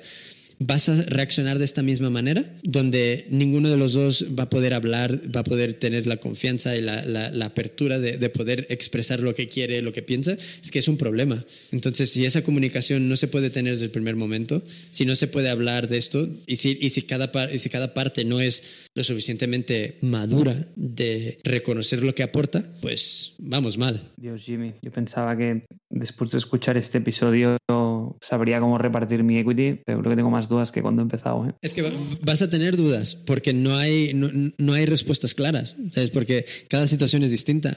Yo creo que lo que mejor puedes hacer es, para saber cómo repartir tu equity, es ir con calma, no vayas con prisa, pide consejo a personas que a, personas a las cuales tú no le importas nada. Pide consejo y mira como alguien totalmente ajeno evalúa la situación. Y cuando expliques tu parte y cuando expliques la de la otra parte, intenta explicarlo de la manera más honesta y transparente, no añadiendo matices de mierda al otro y, quitan, y, y, y, dándote a ti todos los laureles.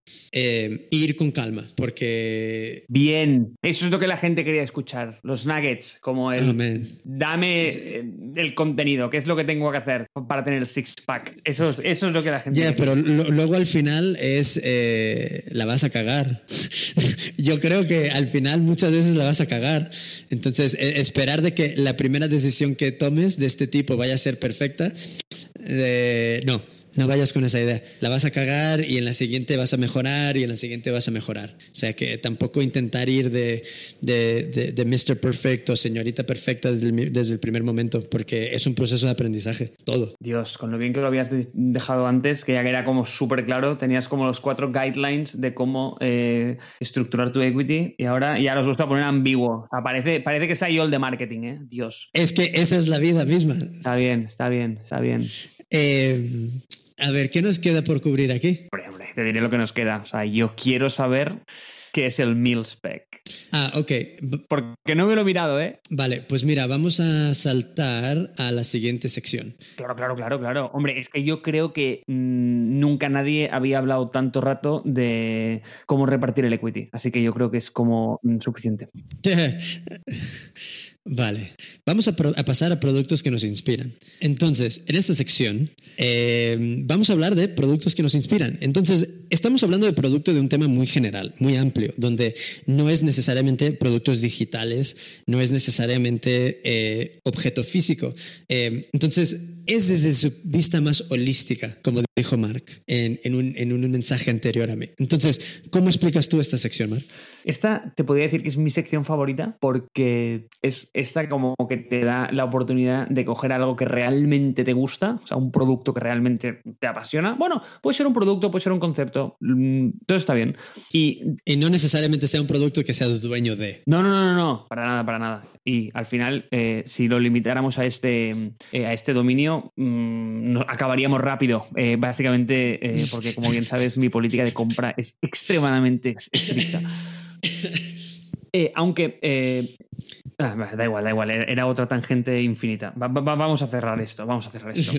Eh, entonces, la idea aquí es como ver el producto no desde un punto de vista de diseño, de pixel perfect, sino vamos a verlo desde un punto de vista, como decía Jimmy y como decía yo antes, holístico, sino desde cómo se distribuye, eh, cómo llega a ti. Eh, al final, cosas que nos, mm, que nos sorprenden y que nos, y que nos parecen como, como interesantes de, de, de, de, un producto, ¿no? O sea, y, y mira, me, me, viene a la cabeza, es que es que, es que lo escuché el otro día y me pareció bueno. Como alguien me dijo, oye, ponme un ejemplo como de, de buen producto. Y, y, sacaron el ejemplo de, al principio, hace muchos años, de, de, de, Pandora, no sé si te acuerdas, como la forma en que te hacían el onboarding. Eh, eso al final, em, a, a, mí me sigue pareciendo brillante, como eso de, no, no, no, de que no te obligaban a crearte una cuenta, sino que decían, oye, dime una canción que te gusta. Y luego como te sugerían a través de esa, eh, entonces como que al final cuando querían decir, oye, ¿quieres sí. guardar la estación? Entonces como que te hacían crearte una cuenta. Eh, cosas de este tipo, o sea, incluso detalles de este tipo que nos parecen interesantes, eh, todo entra en, en, en, esa sección. Entonces,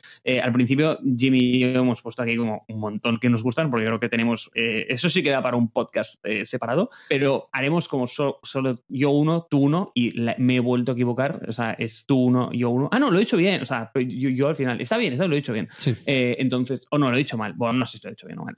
yo va al final. Bueno, ¿qué empiezas tú? Sí, y de aquí un montón de cositas que había estado viendo y que me, me, interesaban y me gustaban, pero fui a caer a través de dos productos que encontré en, en, el, en un concepto que para mí me gusta mucho porque es, creo que es un ejercicio creativo que se puede aplicar a, a, muchas diferentes, a muchos diferentes mercados y, y, sí. Entonces, el concepto es el, bueno, productos que encontré fueron dos. Entonces, el primero es una empresa que se llama Mill Spec Auto, Mill Spec Auto, que luego todo esto estará en los show notes.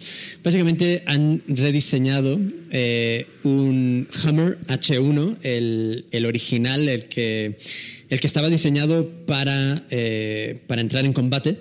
Eh, pues lo han diseñado como un objeto de lujo, lo han personalizado, le han, lo, han llevado algo que ya era apto para ese tipo de terreno a un nivel aún más. Eh, entonces, no solo lujo, pero también desde un punto de vista mecánico lo han mejorado.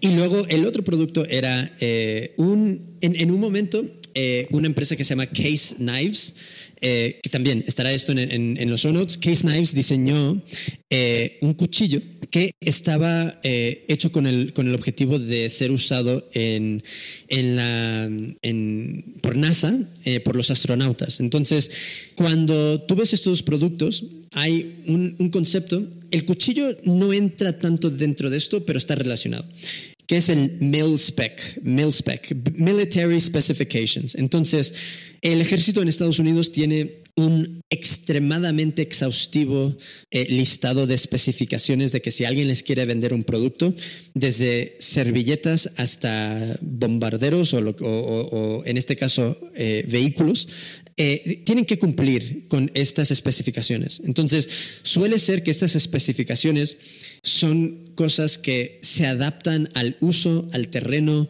a la interoperabilidad entre, entre elementos, porque tenemos que tener en cuenta de que estos productos tienen que interconectarse. Es casi como una API. Entonces, es casi, el MilSpec es casi como la API del ejército. Si tú te quieres conectar a nosotros, estos son todos los requisitos.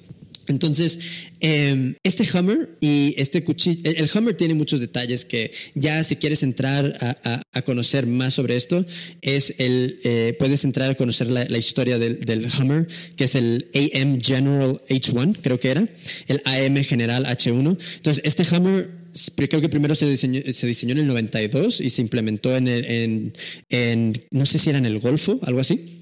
Y ha sido un vehículo que, que, ha marcado un antes y un después en, en términos de, de movimiento de, de, personal en combate y tal. Entonces, increíble, un diseño increíble. Evidentemente, ya se ha un poco diluido la marca por, a través de General Motors creando el, el, el H1 comercial, el H2, el H3, y ya cuando ves un, un, uno de estos vehículos en, en, la calle dices, el que va ahí dentro es un gilipollas. Pero bueno, eh, a lo que voy Milspec, y, y, bueno, y en el cuchillo, pues es, cuando lo ves parece un machete, pero en cuanto te metes a, indagar en todos los pequeños detalles, empiezas a conocer que son detalles que fueron exigidos, eh, que tenían una exigencia muy específica para el uso específico que se le iba a dar. Y quiero aquí remarcar que el concepto Milspec, aunque no se a, aplica en este caso para algo de NASA, eh, los que diseñaron este cuchillo tuvieron que tener en cuenta el ambiente presurizado y el oxígeno dentro de la, de, de, la estación espacial y que, claro, cualquier objeto que tú introduces ahí no puede afectar eso. Entonces, cuando este, este machete, el, el, mango, está hecho de, de, un plástico que no emana ningún tipo de, de ¿cómo se dice?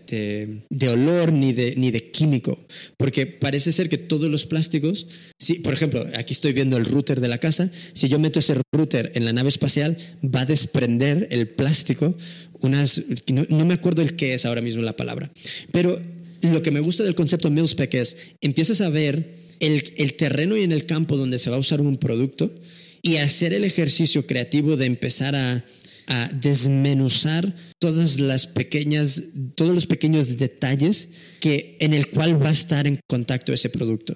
En el caso del Hummer, no es solo en el terreno, sino que es con todo el, el, resto de, de personas y de equipos, tanto físicos como digitales, como esta pieza se encaja ahí dentro sin necesitar eh, un, un, tratamiento especial, cómo se puede integrar de una manera instantánea.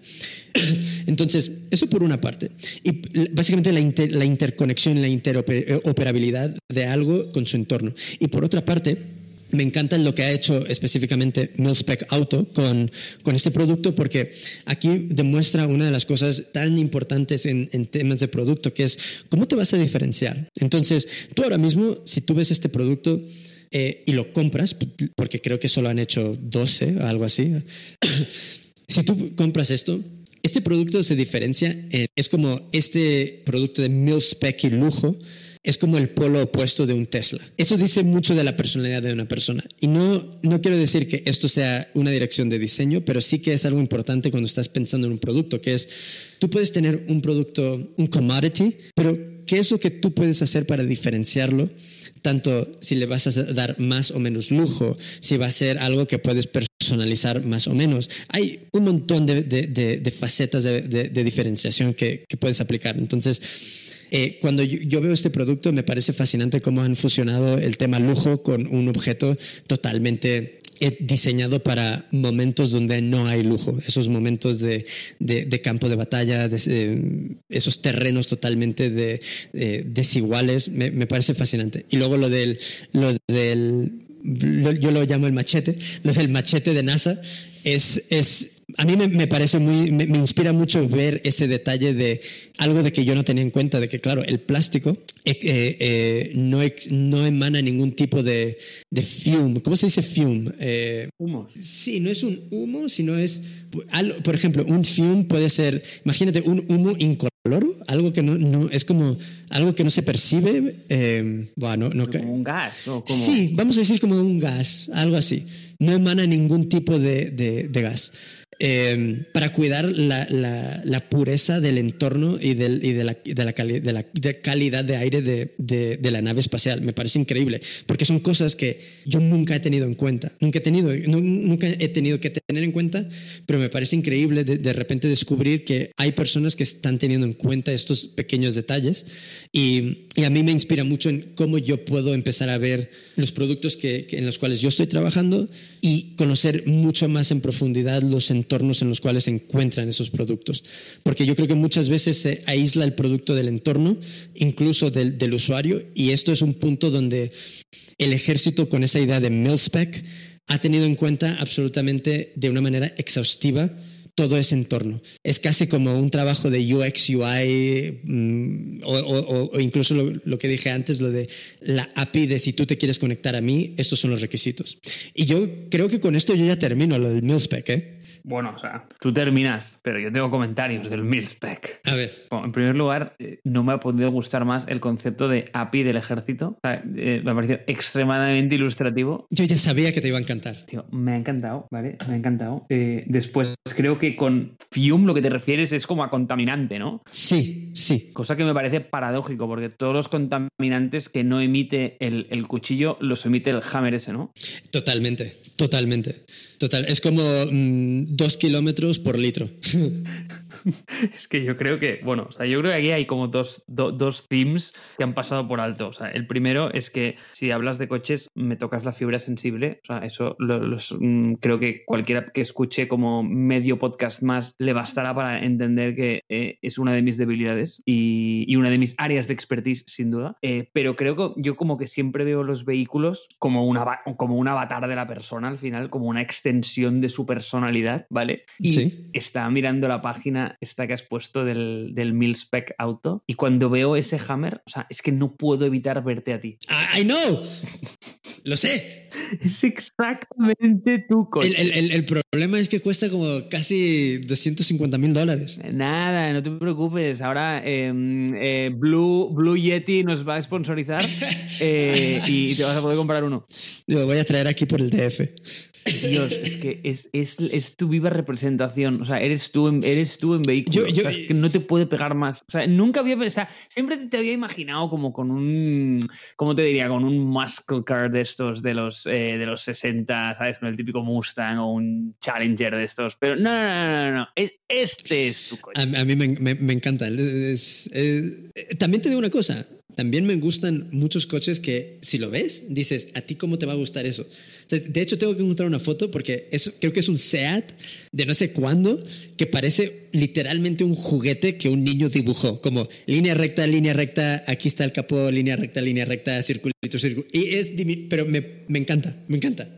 Anyways, sí, estoy de acuerdo. Qui- Quiero dos Hammers de estos. Y, el último, y ahora el, último punto eh, es serio. Me ha gustado mucho la parte donde incluías como la personalización como elemento diferenciador. eh, y me ha hecho pensar en una cosa sobre la cual yo creo que tú tienes muchas más opiniones que yo, pero que a mí nunca deja de sorprenderme y me sigue pareciendo fascinante. Y son estos. eh, mira, si algo no soy, es un gamer, ¿de acuerdo? O sea, no juego absolutamente nada. La única cosa a la cual jugaría Ujú. sería el día que el VR esté suficientemente perfeccionado, ese día me voy a comprar eh, un VR headset solo para jugar al Gran Turismo. Evidente- Y vamos, hablamos otra vez, hablamos otra vez de coches, ¿vale?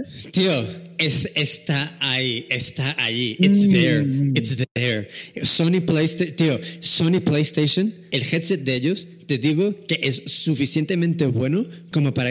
Mira, porque en, en la casa de un amigo me lo puse, me puso un juego de, de, de carreras. Holy shit, increíble, increíble. Mira, no, no quiero ser er- early adopter con eso. Y te lo dice una persona que se compró la PlayStation 3, ¿de acuerdo? Solo para jugar al Gran Turismo, ¿vale? Pero ¿sabes cuándo me la compré? Me la compré el día que salió, ¿vale? O sea, el mismo día. Pero resulta que el Gran Turismo no salió para la Play 3 como hasta un año y medio después. ¿Y sabes qué hizo la Play? Estuvo acumulando polvo ahí, en, un, en un- en un cajón, hasta que no salió el Gran Turismo. Un año y medio parada, porque no la quería para nada más. Entonces, no quiero ser tan early adopter con este tema. Y, y sé que la tecnología está ahí. El otro día, eh, ¿cuándo fue? Ah, bueno, eh, para el. mm, eh, durante el Mobile World Congress, eh, me pusieron una demo de una mm, eh, de un VR set. No vamos a decir nombres porque creo que estamos haciendo demasiada publicidad ya, ¿eh? No, es. Em, y, ok, bueno, era una demo en la cual tú tenías que andar, ¿de acuerdo? Y te ibas como hacia un precipicio, ¿vale? Sí. Y a pesar de que tu mente sabía perfectamente que estabas en un espacio cerrado, o sea, con gente al lado en medio del Mobile World Congress, yo me, o sea, cuando vi el borde, me puse a cuatro patas. Tenía miedo. Sea, puse las manos en el suelo. No, no, no, no fui capaz. O sea, no. Y yo sabía, o sea, yo sabía perfectamente y pensaba, Mark, eres imbécil. O sea, Mark, tío, o sea, esto eh, no es real, pero no podía. O sea, no podías andar. Era imposible. No podías. Eh, El, el cerebro y los ojos son una cosa eh, eh, incre- increíble. Creo que es, un comentario bastante tonto, pero es que lo que puede llegar a percibir y a, creer que está ahí eh, eh, es, es, es, es increíble. Sí, pues, eh, a ver, volviendo, espera, vale, vamos a como mm, volver atrás, paso atrás. No quiero ser early adopter con el VR, ¿vale? Aunque es cuando haya un juego de, de coches que realmente. Porque además es que tiene todo pa- para triunfar. Porque al final, si piensas como en el. En, en el de alguna forma, como en el placement del, del juego, como el- dónde estás sentado en el cockpit, eh, es estático, es perfecto para un kit de VR. No te tienes que mover, no tienes que ir hacia adelante, hacia atrás. Eh, es, es- que es, es- es el escenario ideal para lanzar un, un juego de, de- realidad virtual de la leche. Estoy de acuerdo y te recomiendo de que si tienes a alguien que conoces que con un no sé no, no recuerdo cómo se llama todo el rollo de VR de Sony para la PlayStation porque este amiguchi eh, trabaja como como director creativo en Zepto Labs que es la que hacen apps para el iPhone de, de juegos de Cut the Rope y cosas así y él es un hardcore gamer. Entonces, eh, dijo que se, básicamente él se hizo su estudio exhaustivo de VRs para gaming de la misma manera que tú te los hiciste de heladerías en Barcelona, ¿vale? Entonces, eh, para quien no sepa, Mark tiene un Excel con básicamente todas las heladerías en Barcelona y su ranking de cada una, que eso es otro capítulo, igual hasta compartes el Excel, creo.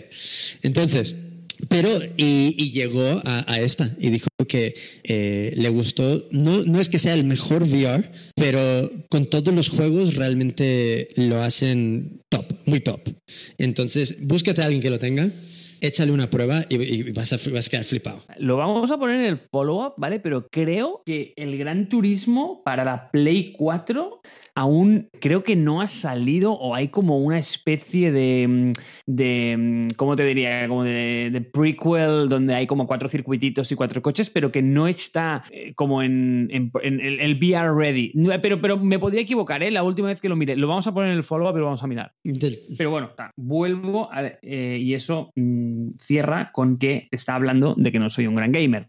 Eh, porque me ha gustado mucho el punto de la personalización que has mencionado. ¿Y por qué te lo digo? A mí una de las cosas que más me fascinan es, son estos juegos que no son solo free to play, sino que son free to win, ¿vale? Pero que su modelo de negocio corre alrededor de la personalización digital. A mí mm, me parecen, es decir, eh, de, verdad, como tú al final, cuando hablas de personalización, estás tocando como la, carne más eh, irracional del ser humano, ¿no? Ponme unos ejemplos que a ti te gustan. a mí me parece como mm, comprar un, eh, un bolso de Louis Vuitton de 5.000 euros, eh, o sea, es que, es que, es que lo pienso y, bueno, o sea, de, verdad, o sea, es que, es, que me pongo nervioso solo de pensarlo. Es que, mira, es que no me salen las palabras. 100%. Sí, porque, porque al final, eh, no sé, y, no lo veo todo desde un punto de vista utilitario, pero Dios mío, es una bolsa, o sea, es un contenedor de cosas, o sea, no... No, pero oye, oye, oye, oye, oye, que le iba, que le iba a dar un pase. O sea, se le iba a decir, mira, ¿sabes qué? Que mira, que puedo entender que haya gente que le guste decirle al mundo que es así de guay solo para llevar ese bolso. Y no voy a discutir porque habrá gente que me dirá que yo soy. Mm, eh, no sé, o sea, como que. Ya, pero sí, pero no. Sí, pero no. Y te voy a dar mi matiz aquí. Bueno, continúo, continúo, continúo. Eh, sí, claro, claro, y hay que aceptarlo, tío. Cada uno, cada uno em, tiene, sus, tiene sus cosas. Entonces, eh, no me meto con ello, pero, pero me, cuesta entenderlo, ¿vale? Me cuesta entenderlo. Pero me parece fascinante que se, que se armen modelos de negocio digitales alrededor de esta idea. Y lo bueno es que conozco a mucha gente que entiende bien esta analogía en el mundo eh, analógico, pero como que hace bitching, ¿sabes? De, de tío, que vaya tontería esto. Eh, en el mundo digital, ¿sabes? O sea, no entiende cómo otra gente lo puede, eh, le puede encontrar valor en, no sé, en comprarse como una, em, una armadura dorada en Fortnite. A lo mejor acabo de decir una tontería porque eso no existe porque jamás he jugado a Fortnite. Pero, eh, pero, pero ves mi punto, ¿eh? Em, pues, mm, de verdad, o sea, es que me parece un campo en el que la ganancia, solo por el hecho de tocar la fibra irracional de la gente, es infinita. Y eso me parece brillante. Es decir, el modelo de negocio está armado alrededor de algo que no tiene techo. O sea, porque cuán de loco puedes estar por algo. Eso, eso no se puede medir. Pero aquí hay un punto que hay que añadir, que es el, el, verlo de, de, una, de una manera tan, tan straightforward como lo has hecho. Falta ahí el meter el punto de cómo vas a lograr e, esa conexión con la persona. Porque eso es lo difícil del todo. No es difícil el modelo de negocio, ni incluso crear un juego ahora mismo muchas veces es cuestión más de dinero que, que de otra cosa. Pero, ¿cómo reproduces tú la, la conexión? Es casi como crear un, un hit de, de, canción. ¿Cómo, ¿Cómo, vas a diseñarlo de tal manera que alguien se sienta representado lo suficiente como para comprarse una armadura dorada? Que son al final bits en un ordenador que no eres propietario de nada. ¿Sabes cómo conectas con esa persona a tal, a tal nivel y a tal profundidad que su vida eh, se sienta más completa haciendo ese tipo de compra. Es que no sé si mm, como mi punto ha quedado claro, pero o sea, halago esto. Es decir, me parece brillante en ese sentido. Es decir, eh, porque además. Y es que este. Mira, yo, yo juego a, Magic the Gathering en, en, en, su formato online y también en su formato en, cartas. Entonces, Magic the Gathering es un juego de cartas. Entonces, en, en su versión online es Magic Arena. Eso es la versión nueva. Hay, otras versiones, pero bueno.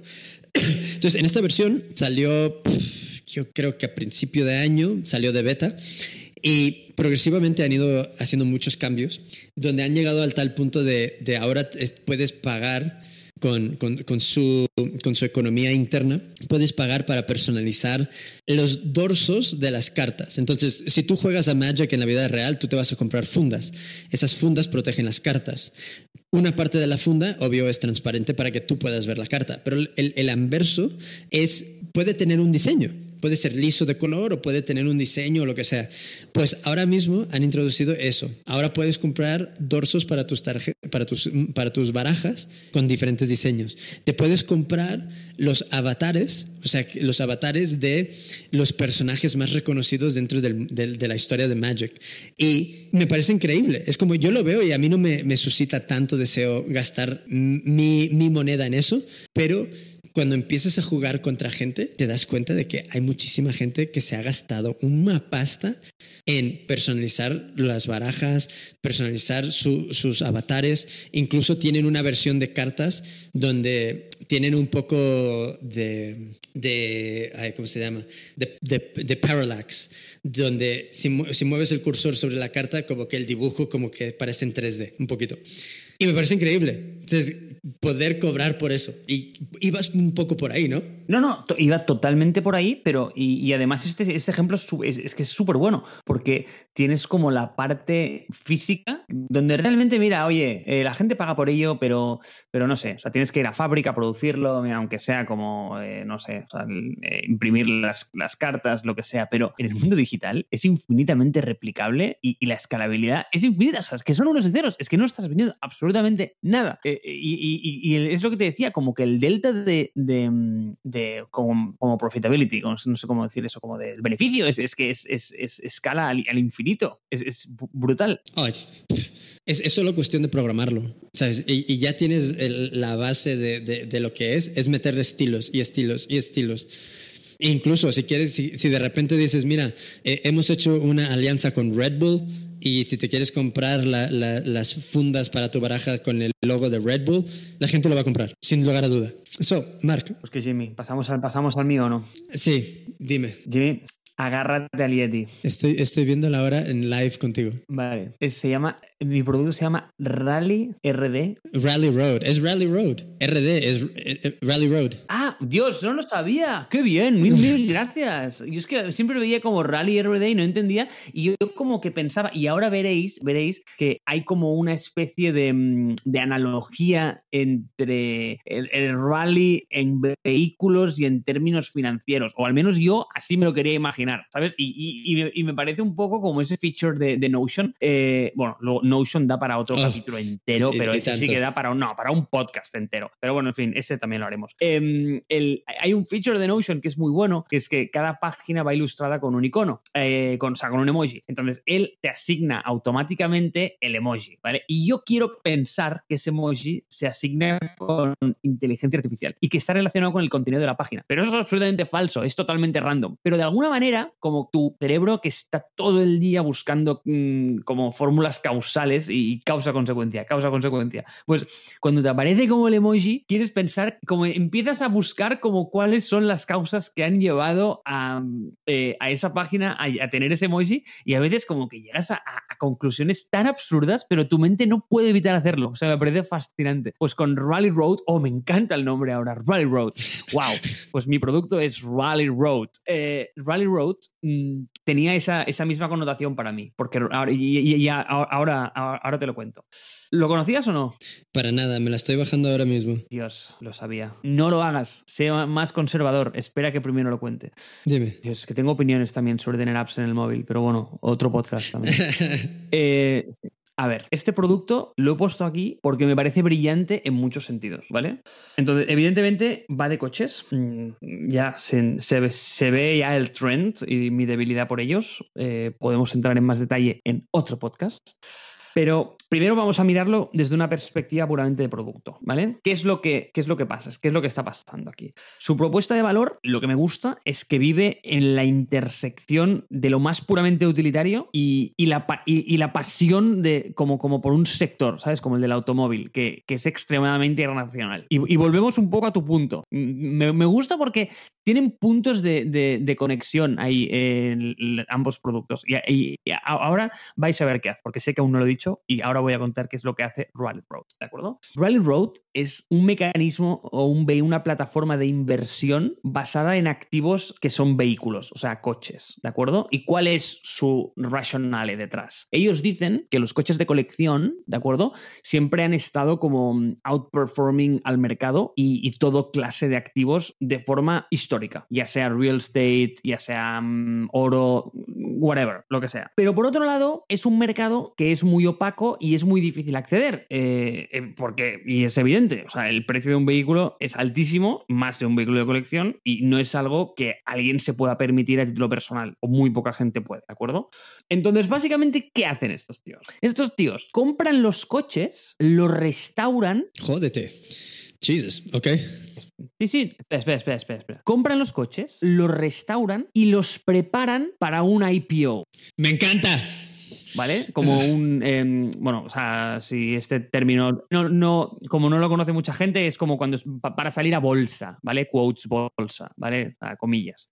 Eh, entonces, ¿qué es lo que pasa? Ellos abren una ventana de oportunidad donde tú puedes eh, comprar en ese IPO, entonces los shares se mueven hacia arriba o hacia abajo, la gente compra los shares, ¿vale? Y entonces ellos cierran ese, una vez se compra todo el valor del vehículo, ellos cierran esa, esa compra, pero luego en el tiempo tiempo van volviendo como a abrir nuevas ventanas de trading en ese vehículo, que lo puedo mover hacia arriba o hacia abajo. Entonces, ¿tú qué es lo que tienes? Tú tienes shares de un vehículo que ellos poseen, pero de alguna forma el producto está tan bien hecho, es que la app es tan buena a nivel de diseño, que lo tienes como en tu garage y ves como el valor del vehículo en tiempo real y como todas las fotos. Es increíble, increíble. Oh my God. Y de alguna manera como activa a que mucha gente pueda ser, no sé, como owner de, digital de un vehículo que jamás podrían ni acercarse a comprar, eh, de, como de manera mucho más, vamos a llamarle, democrática. Y sé que, que hay muchos, eh, hay muchísimo de eso en otros sectores, eh, como por ejemplo como el, crowdfunding, que tú puedes como, no sé, tener equity de, de, compañías o de proyectos interesantes. y es, este, esta misma idea existe en otros verticales, pero al ser en coches y la manera en que lo hacen ellos, es decir, que generan mercados cerrados dentro de la aplicación sobre los cuales tú puedes invertir eh, y, de alguna, y de alguna forma como comprar y vender acciones de coches, porque al final tú puedes venderlas también y puedes decir, mira, o sea, yo ya me he hecho un profit de este Ferrari, ahora me voy a comprar un Porsche. Eh, entonces, eh, es que el, modelo me parece como tan brillante que, no sé, necesitaba ponerlo como el primero porque creo que es podría estar rankeando entre mis productos favoritos. Me encanta. Gracias, Jimmy. Me, encanta. Y tú te acuerdas de en aquel momento donde yo te planteé una idea que era que era invertir en, en, startups, en, el, en, esa fase donde incluso antes de que tienen una idea. Me acuerdo perfectamente. Es esto. En lugar de ver un coche, imagínate que estás viendo tres caras de un equipo y, y, y estas tres caras vienen con un currículum y ese currículum eh, viene con hitos. Y, dicen, y ahora queremos montar algo juntos. Y tú tienes ese, ese early bird equity en, en, investment en lo que hagan. No lo había pensado, pero tiene razón. Es, es, es la misma cosa, pero en, eh, pero en personas. Sí, sí. Yes, yes, it's the same shit. Eso es, esto es lo, lo, que yo tenía en la cabeza en ese momento. Es como, imagínate que yo con mi currículum, tú con el tuyo y, y, fulanita con el suyo, de repente decimos, oye, queremos hacer algo. ¿Qué vamos a hacer? Pues ni puta idea. Pero necesitamos pasta. ¿Por qué? Pues porque queremos tener una tranquilidad de que hay dinero y lo que sea. Vete a People Road y, o Startup, Startup Alley y, invierte en nosotros. E, estamos haciendo un IPO. Estamos haciendo IPO personal. Sí, pre-IPO. Me encanta, tío. Y me, encanta saber que ya no se llama más Rally RBD, sino que se llama Rally Road. Pero yo lo que pensaba, yo lo que pensaba es que Rally, y aquí viene como mi asociación mental, que posiblemente será nefasta. O sea, es como, intenta como contraponer los términos de rally en el sentido de carrera, ¿vale? Como una carrera, un rally, con rally, que, es el término financiero que se usa para un eh, o sea, como para algo que ha subido mucho. Sí, y insisto, no soy un gran financiero. Mi estrategia financiera es la cosa más aburrida del mundo y, no, y no daría para un podcast. Tengo una pregunta. Sí. ¿Tú has invertido en algo en Rally Road? Pues mira, desafortunadamente no. Ah, come on. Porque como la mayoría de productos financieros americanos están cerrados al mercado americano y para hacerlo tienes que mm, pues ser ciudadano americano y no sé qué cosas americanas tienes que ser, que yo no soy. Mm, si tú eh, me abres la cuenta, yo te hago el trasvase de todos mis fondos. Ok, ok. Menos mal que hay confianza. Mira, Jimmy, sería el único motivo. Tú ya sabes que a mí no me vas a ver con hijos, tampoco me vas a ver casado, pero sería el único motivo por el cual me casaría, para obtener la visa americana. Oh my God. Porque tú sabes la cantidad de cosas, sabes la cantidad de, puertas que me abriría eso. O sea, podría invertir en Robinhood, otro de mis productos favoritos. No puedo. Tío, ¿por, qué no te apuntas a la lotería de, visas? Tío, tú que estás en el otro lado del Pacífico, eh, tío, mm, me podrías hacer un matchmaking rápido, yo creo. ¿eh? Hombre, yo, yo, yo seguro que ahí te encuentro alguna prima perdida que... Pero claro, te tienes que casar, Mark. Claro, pero podría invertir en Rally Road. Ok, ok. Eso, sí que sería un buen, un, buen equity plan. Voy, a tenerlo en cuenta. Pues me gusta, me gusta mucho y de momento no conozco la app porque ya está descargada, pero no la he abierto. La quiero abrir con tranquilidad y fuera, fuera de esto. Pero sinceramente, es como a mí lo único que se me hace, lo único que me pasó por la cabeza ahora mismo viendo esto es en qué otros verticales se puede aplicar algo similar. ¿Sabes? Las personas me parece algo tremendo eh, donde se podría aplicar. Eh, incluso siento que hay algo, donde, algún use case para el mundo del arte, no sé cómo, pero como obras de teatro donde tú puedas llevarte parte de la puerta, no sé. No, sé, siento que hay como muchos verticales que este, este, mismo modelo podría tocar. Por ejemplo, por ejemplo, volviendo al bolso Louis Vuitton, porque aquí, aquí tiene mucho que ver. So, cuando tú ves uno de estos bolsos, igual de la misma manera que tú ves uno de estos coches, eh, son historias que tienen muchas manos y muchas cabezas por detrás. Entonces, tú cuando ves un coche de estos, tiene un diseñador, una época, eh, etcétera, etcétera. También tiene su escasez, hay que añadir eso. Con un bolso, Evidentemente vamos a hablar más bien de, de, productos vintage, productos que vienen de época.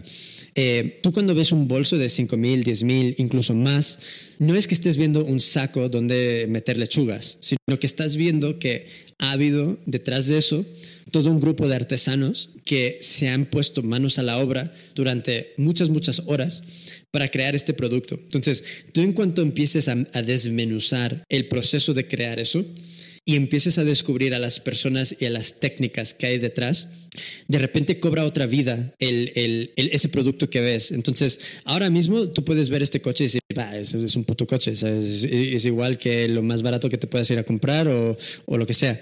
Pero por detrás de eso hay, hay una artesanía y hay, una, hay un momento que realmente se ha perdido, sí se ha perdido, pero ciertas personas están en, en, en, en situaciones donde sí que lo pueden consumir. Y cuando yo tengo la misma opinión de muchas cosas de, moda, pero hay ciertos productos que realmente lo, impresionante y, lo que hace la compra de ese producto es mantener viva una cultura artesana que aunque se vea reflejada como un producto que se sienta de consumo masivo o, incluso de una marca eh, ya vamos a decir globalizada, aunque lo, veas de esa manera, también están todas esas eh, personas que han invertido 10.000 horas es poco en, desarrollar una habilidad manual que con ellas va a morir. Y, eso es parte de, de, la historia de estos productos, que yo creo que es importante, que muchas veces yo creo que cuando alguien está diseñando un producto, especialmente en temas textiles, tiran por esta idea de vamos a, a, tener la banderita en, en, el aire de que somos artesanos y es handmade. Y como reclamo de marketing, creo que es un error eh, eh, abrir con eso porque a nadie le importa, sino que le termina importando cuando ya llegan a ser un scroll de unas 40 páginas en, tu web. O es cuando ya les tienes al fondo del todo y encima es un, es un objeto que tiene ese valor añadido de lujo, de que está hecho a mano, entonces puedes empezar a contarles esa historia. Pero antes, ¿sabes? Y volviendo a lo de Milspec, es como eso es artesano, pero no te lo venden como artesano desde el principio. Desde el principio te lo están vendiendo desde, desde, el punto más agresivo del coche, de la historia del coche tal. Pero tú cuando vas eh, haciendo scroll y entrando más y más en profundidad, en, es en esa profundidad de tu scroll donde ver la palabra handmade es cuando ya te dice, ya, ya te da una sensación adicional. Entonces, aquí con estos productos, igual que estos coches, es como, es tanta, tantas las historias y, las habilidades y las personas que han estado metidas en eso, que es como, hay que considerarlos y hay que tener ese matiz de, de, de que no son sencillamente el objeto que ves, sino que hay una, tú puedes tener una conexión muy profunda con ese producto si empiezas a, a indagar un poquito más. Sí, me encanta que siempre que te propongo, o sea, te paso algo, alguna idea, siempre estás pensando en cómo montar como un negocio análogo o paralelo. es, es, una virtud que no puedes, eh, no, no, no, no, la puedes contener, no puedes. No puedo. No, no puedo. No puedo porque veo, es como, yo, es como veo esto a mí me va a inspirar en algo, no sé en el qué, pero de repente es como que he añadido un, un, cachito de información y no sé en qué momento lo voy a poder sacar y aplicar en algo. Y creo que es, esto es otro capítulo, pero en, temas de creatividad eso es hiper importante, el, el, no estar encajonado en el mismo camino de siempre porque al final terminas caminando como un caballo con las, con las esas, eh, ¿cómo se llaman? Blinkers. sí. entonces, pues bueno. no, pero has, has sacado temas interesantes, ¿eh? O sea, por ejemplo, eh, ¿y cómo replicar esto? Y tiene mucho sentido al final. Tienes que mirar como ciertos patrones, como por ejemplo, como escasez, escasez, joder, no me sale la palabra. Bueno, en fin, scarcity. Eh, precio alto, mercado opaco eh, buscas en este, eh, si, empiezas como a indagar ahí, eh, como poca accesibilidad a, ese mercado, poca transparencia, y, puedes replicar ese modelo para, muchos verticales. Pero luego después está el fácil, que es que, a ver, si estos tipos solo quieren vender en Estados Unidos, pues puedes montar como el Rally Road de minus United States, como en todos lados menos en Estados Unidos. Sí, totalmente, especialmente en Europa, que tiene una, una cultura tan tremenda de coches, tan tremenda, donde tienes acceso a coches que en, Estados Unidos mm, casi imposible, salvo de que los importes. Creo que hay mucha oportunidad, muchísima oportunidad. Lo que me, lo que me hace pensar que eso se puede añadir para el siguiente. Eh, aquí estamos dando como free startup ideas. ¿eh? No, también. Yo creo que a lo largo de, todos los capítulos va a ser un, recurrente. podría ser una sección, ¿eh? como tener una startup idea cada uno. ¿eh? Uf, shit. Eh, vale, Tío, bueno, yo creo que tanto tú como yo tenemos para aburrir. Pero bueno, en fin, eh, cerramos este y salimos. Entonces, eh, ahora estamos llegando a la sección de eh, motivación del día. Mira, yo este, de verdad, o sea, por ser hoy me lo saltaba porque creo que llevamos como más de dos horas y media y es ya too much. No, no, no pasa nada porque yo sí que tengo algo que he estado pensando que Venga. Mira, voy a mantenerlo breve. Estaba aquí en, en, un Uber con, y el conductor, no sé, empezamos a hablar, bla, bla, bla. Y, y como que el resultado final de la conversación era que eh, eh, como que él se sentía que tenías que ser un ser especial para montar algo. Como que él se sentía muy humilde, como que no... él era conductor de Uber al, final del día. Eso era como su sentimiento personal interno. Y mi motivación del día es, no tienes que ser inteligente, no lo tienes que ser. Eh, hay muchos ejemplos de personas que por el, puro azar de la vida, el randomness de la vida, han terminado en ideas y en productos que han terminado siendo super éxitos y no son las personas más inteligentes, sino que esto es una motivación que yo creo que es importante saber que es como tú puedes cultivar todo lo que tú quieras ser. Lo que, el ejemplo que, queríamos, que pusimos antes de lo, de los apps es todo, ahora mismo una idea tienes miles de recursos, no tienes que ser la persona más inteligente. Eh, para mí las cosas son súper básicas. Hay personas que quieren comprar cosas, tú que les puedes vender, hay suficientes personas que te quieren comprar eso. Eh, eh, son cosas muy básicas. Entonces, no te sientas que tienes que ser súper inteligente para empezar a montar algo, para empezar a pensar en, emprender, en, en, Entonces, eh, no sé si es la mejor motivación, pero es como, yo creo que dentro de todo, si hay esa chispa de, esa curiosidad, eso es lo más importante. Tener esa curiosidad por, por indagar, por googlear, por ir a la biblioteca si no te puedes comprar los libros. Eh, tener esa curiosidad te puede llevar súper lejos y, seguramente que eso es lo que en gran medida diferencia a las personas de que lo logran a las que no, que es tuvieron la curiosidad y no pararon. Entonces no pararon, la cagaron y siguieron, fallaron y siguieron. Y, y, y a lo largo del camino terminan descubriendo qué les funciona y terminan dándole al clavo. Evidentemente siempre hay casos donde no sabes cuándo desistir, pero yo creo que animaría a muchas más personas a ser más testarudos y testarudas y, no desistir y, desarrollar esa curiosidad porque sinceramente no tienes que ser hiper brillante para crear cosas brillantes. Jimmy, yo no sé si es la mejor motivación del día o no, pero es la única que tenemos porque yo no tengo ninguna. No porque no esté motivado, sino porque de verdad llevábamos como casi tres horas con, con el podcast y me empezaba a sentir cansado y pensé, calla, pasa a los patrocinadores eh, a la parte final. Y ahí es donde, ¿puedo pedirte una cosa? Dime. Puedes hacer como el outro de patrocinadores em, con esa voz que me pusiste el otro día de, de Radio Show. Ah. Por favor. Creo que el mundo necesita escuchar esto. Vamos. A ver, uno, dos, tres. Ya hemos llegado a nuestro final del programa. Hoy has estado con Marco con Jimmy, que os han enseñado muchas cosas del tema de cómo repartir tu equity, que es un tema muy importante. Ahora, pasamos a nuestros patrocinadores. Tenemos como patrocinador a Nadie y a Nadie. Y si a ti te interesa patrocinar este programa que va sobre tecnología, startups, diseño, producto y muchas cosas más, solo tienes que escribir a soy Jimmy Flores gmail.com. Y él se pondrá en contacto contigo con todos los detalles de cómo ser Early Bird Sponsor. Mark, ¿alguna cosa que añadir? Sí, aparte, tengo que añadir que esto no estaba preparado y es lo que más me fascina. es que en otra vida eh, eres radio host o algo así. Aquí estamos de vuelta en 94.4, la radio para los amantes de las startups. Chica. Dios, este podcast no podía tener un mejor final. es buenísimo. ¿Qué, canción quieres que te ponga para salir? No, no tengo ni idea de canciones. o sea, eh, Sí, o sea, te, pida la que te pida, o sea, va a ser que no, o sea, es igual, en fin. Eh, pero me he quedado con una cosa, ¿eh? Me he quedado con una cosa, eh, y, es que me lo he apuntado aquí y no lo he dicho antes, es verdad, es verdad. Antes de decirlo, em, has comentado em, que no teníamos nombre, ¿vale? Eso es un hecho, no tenemos.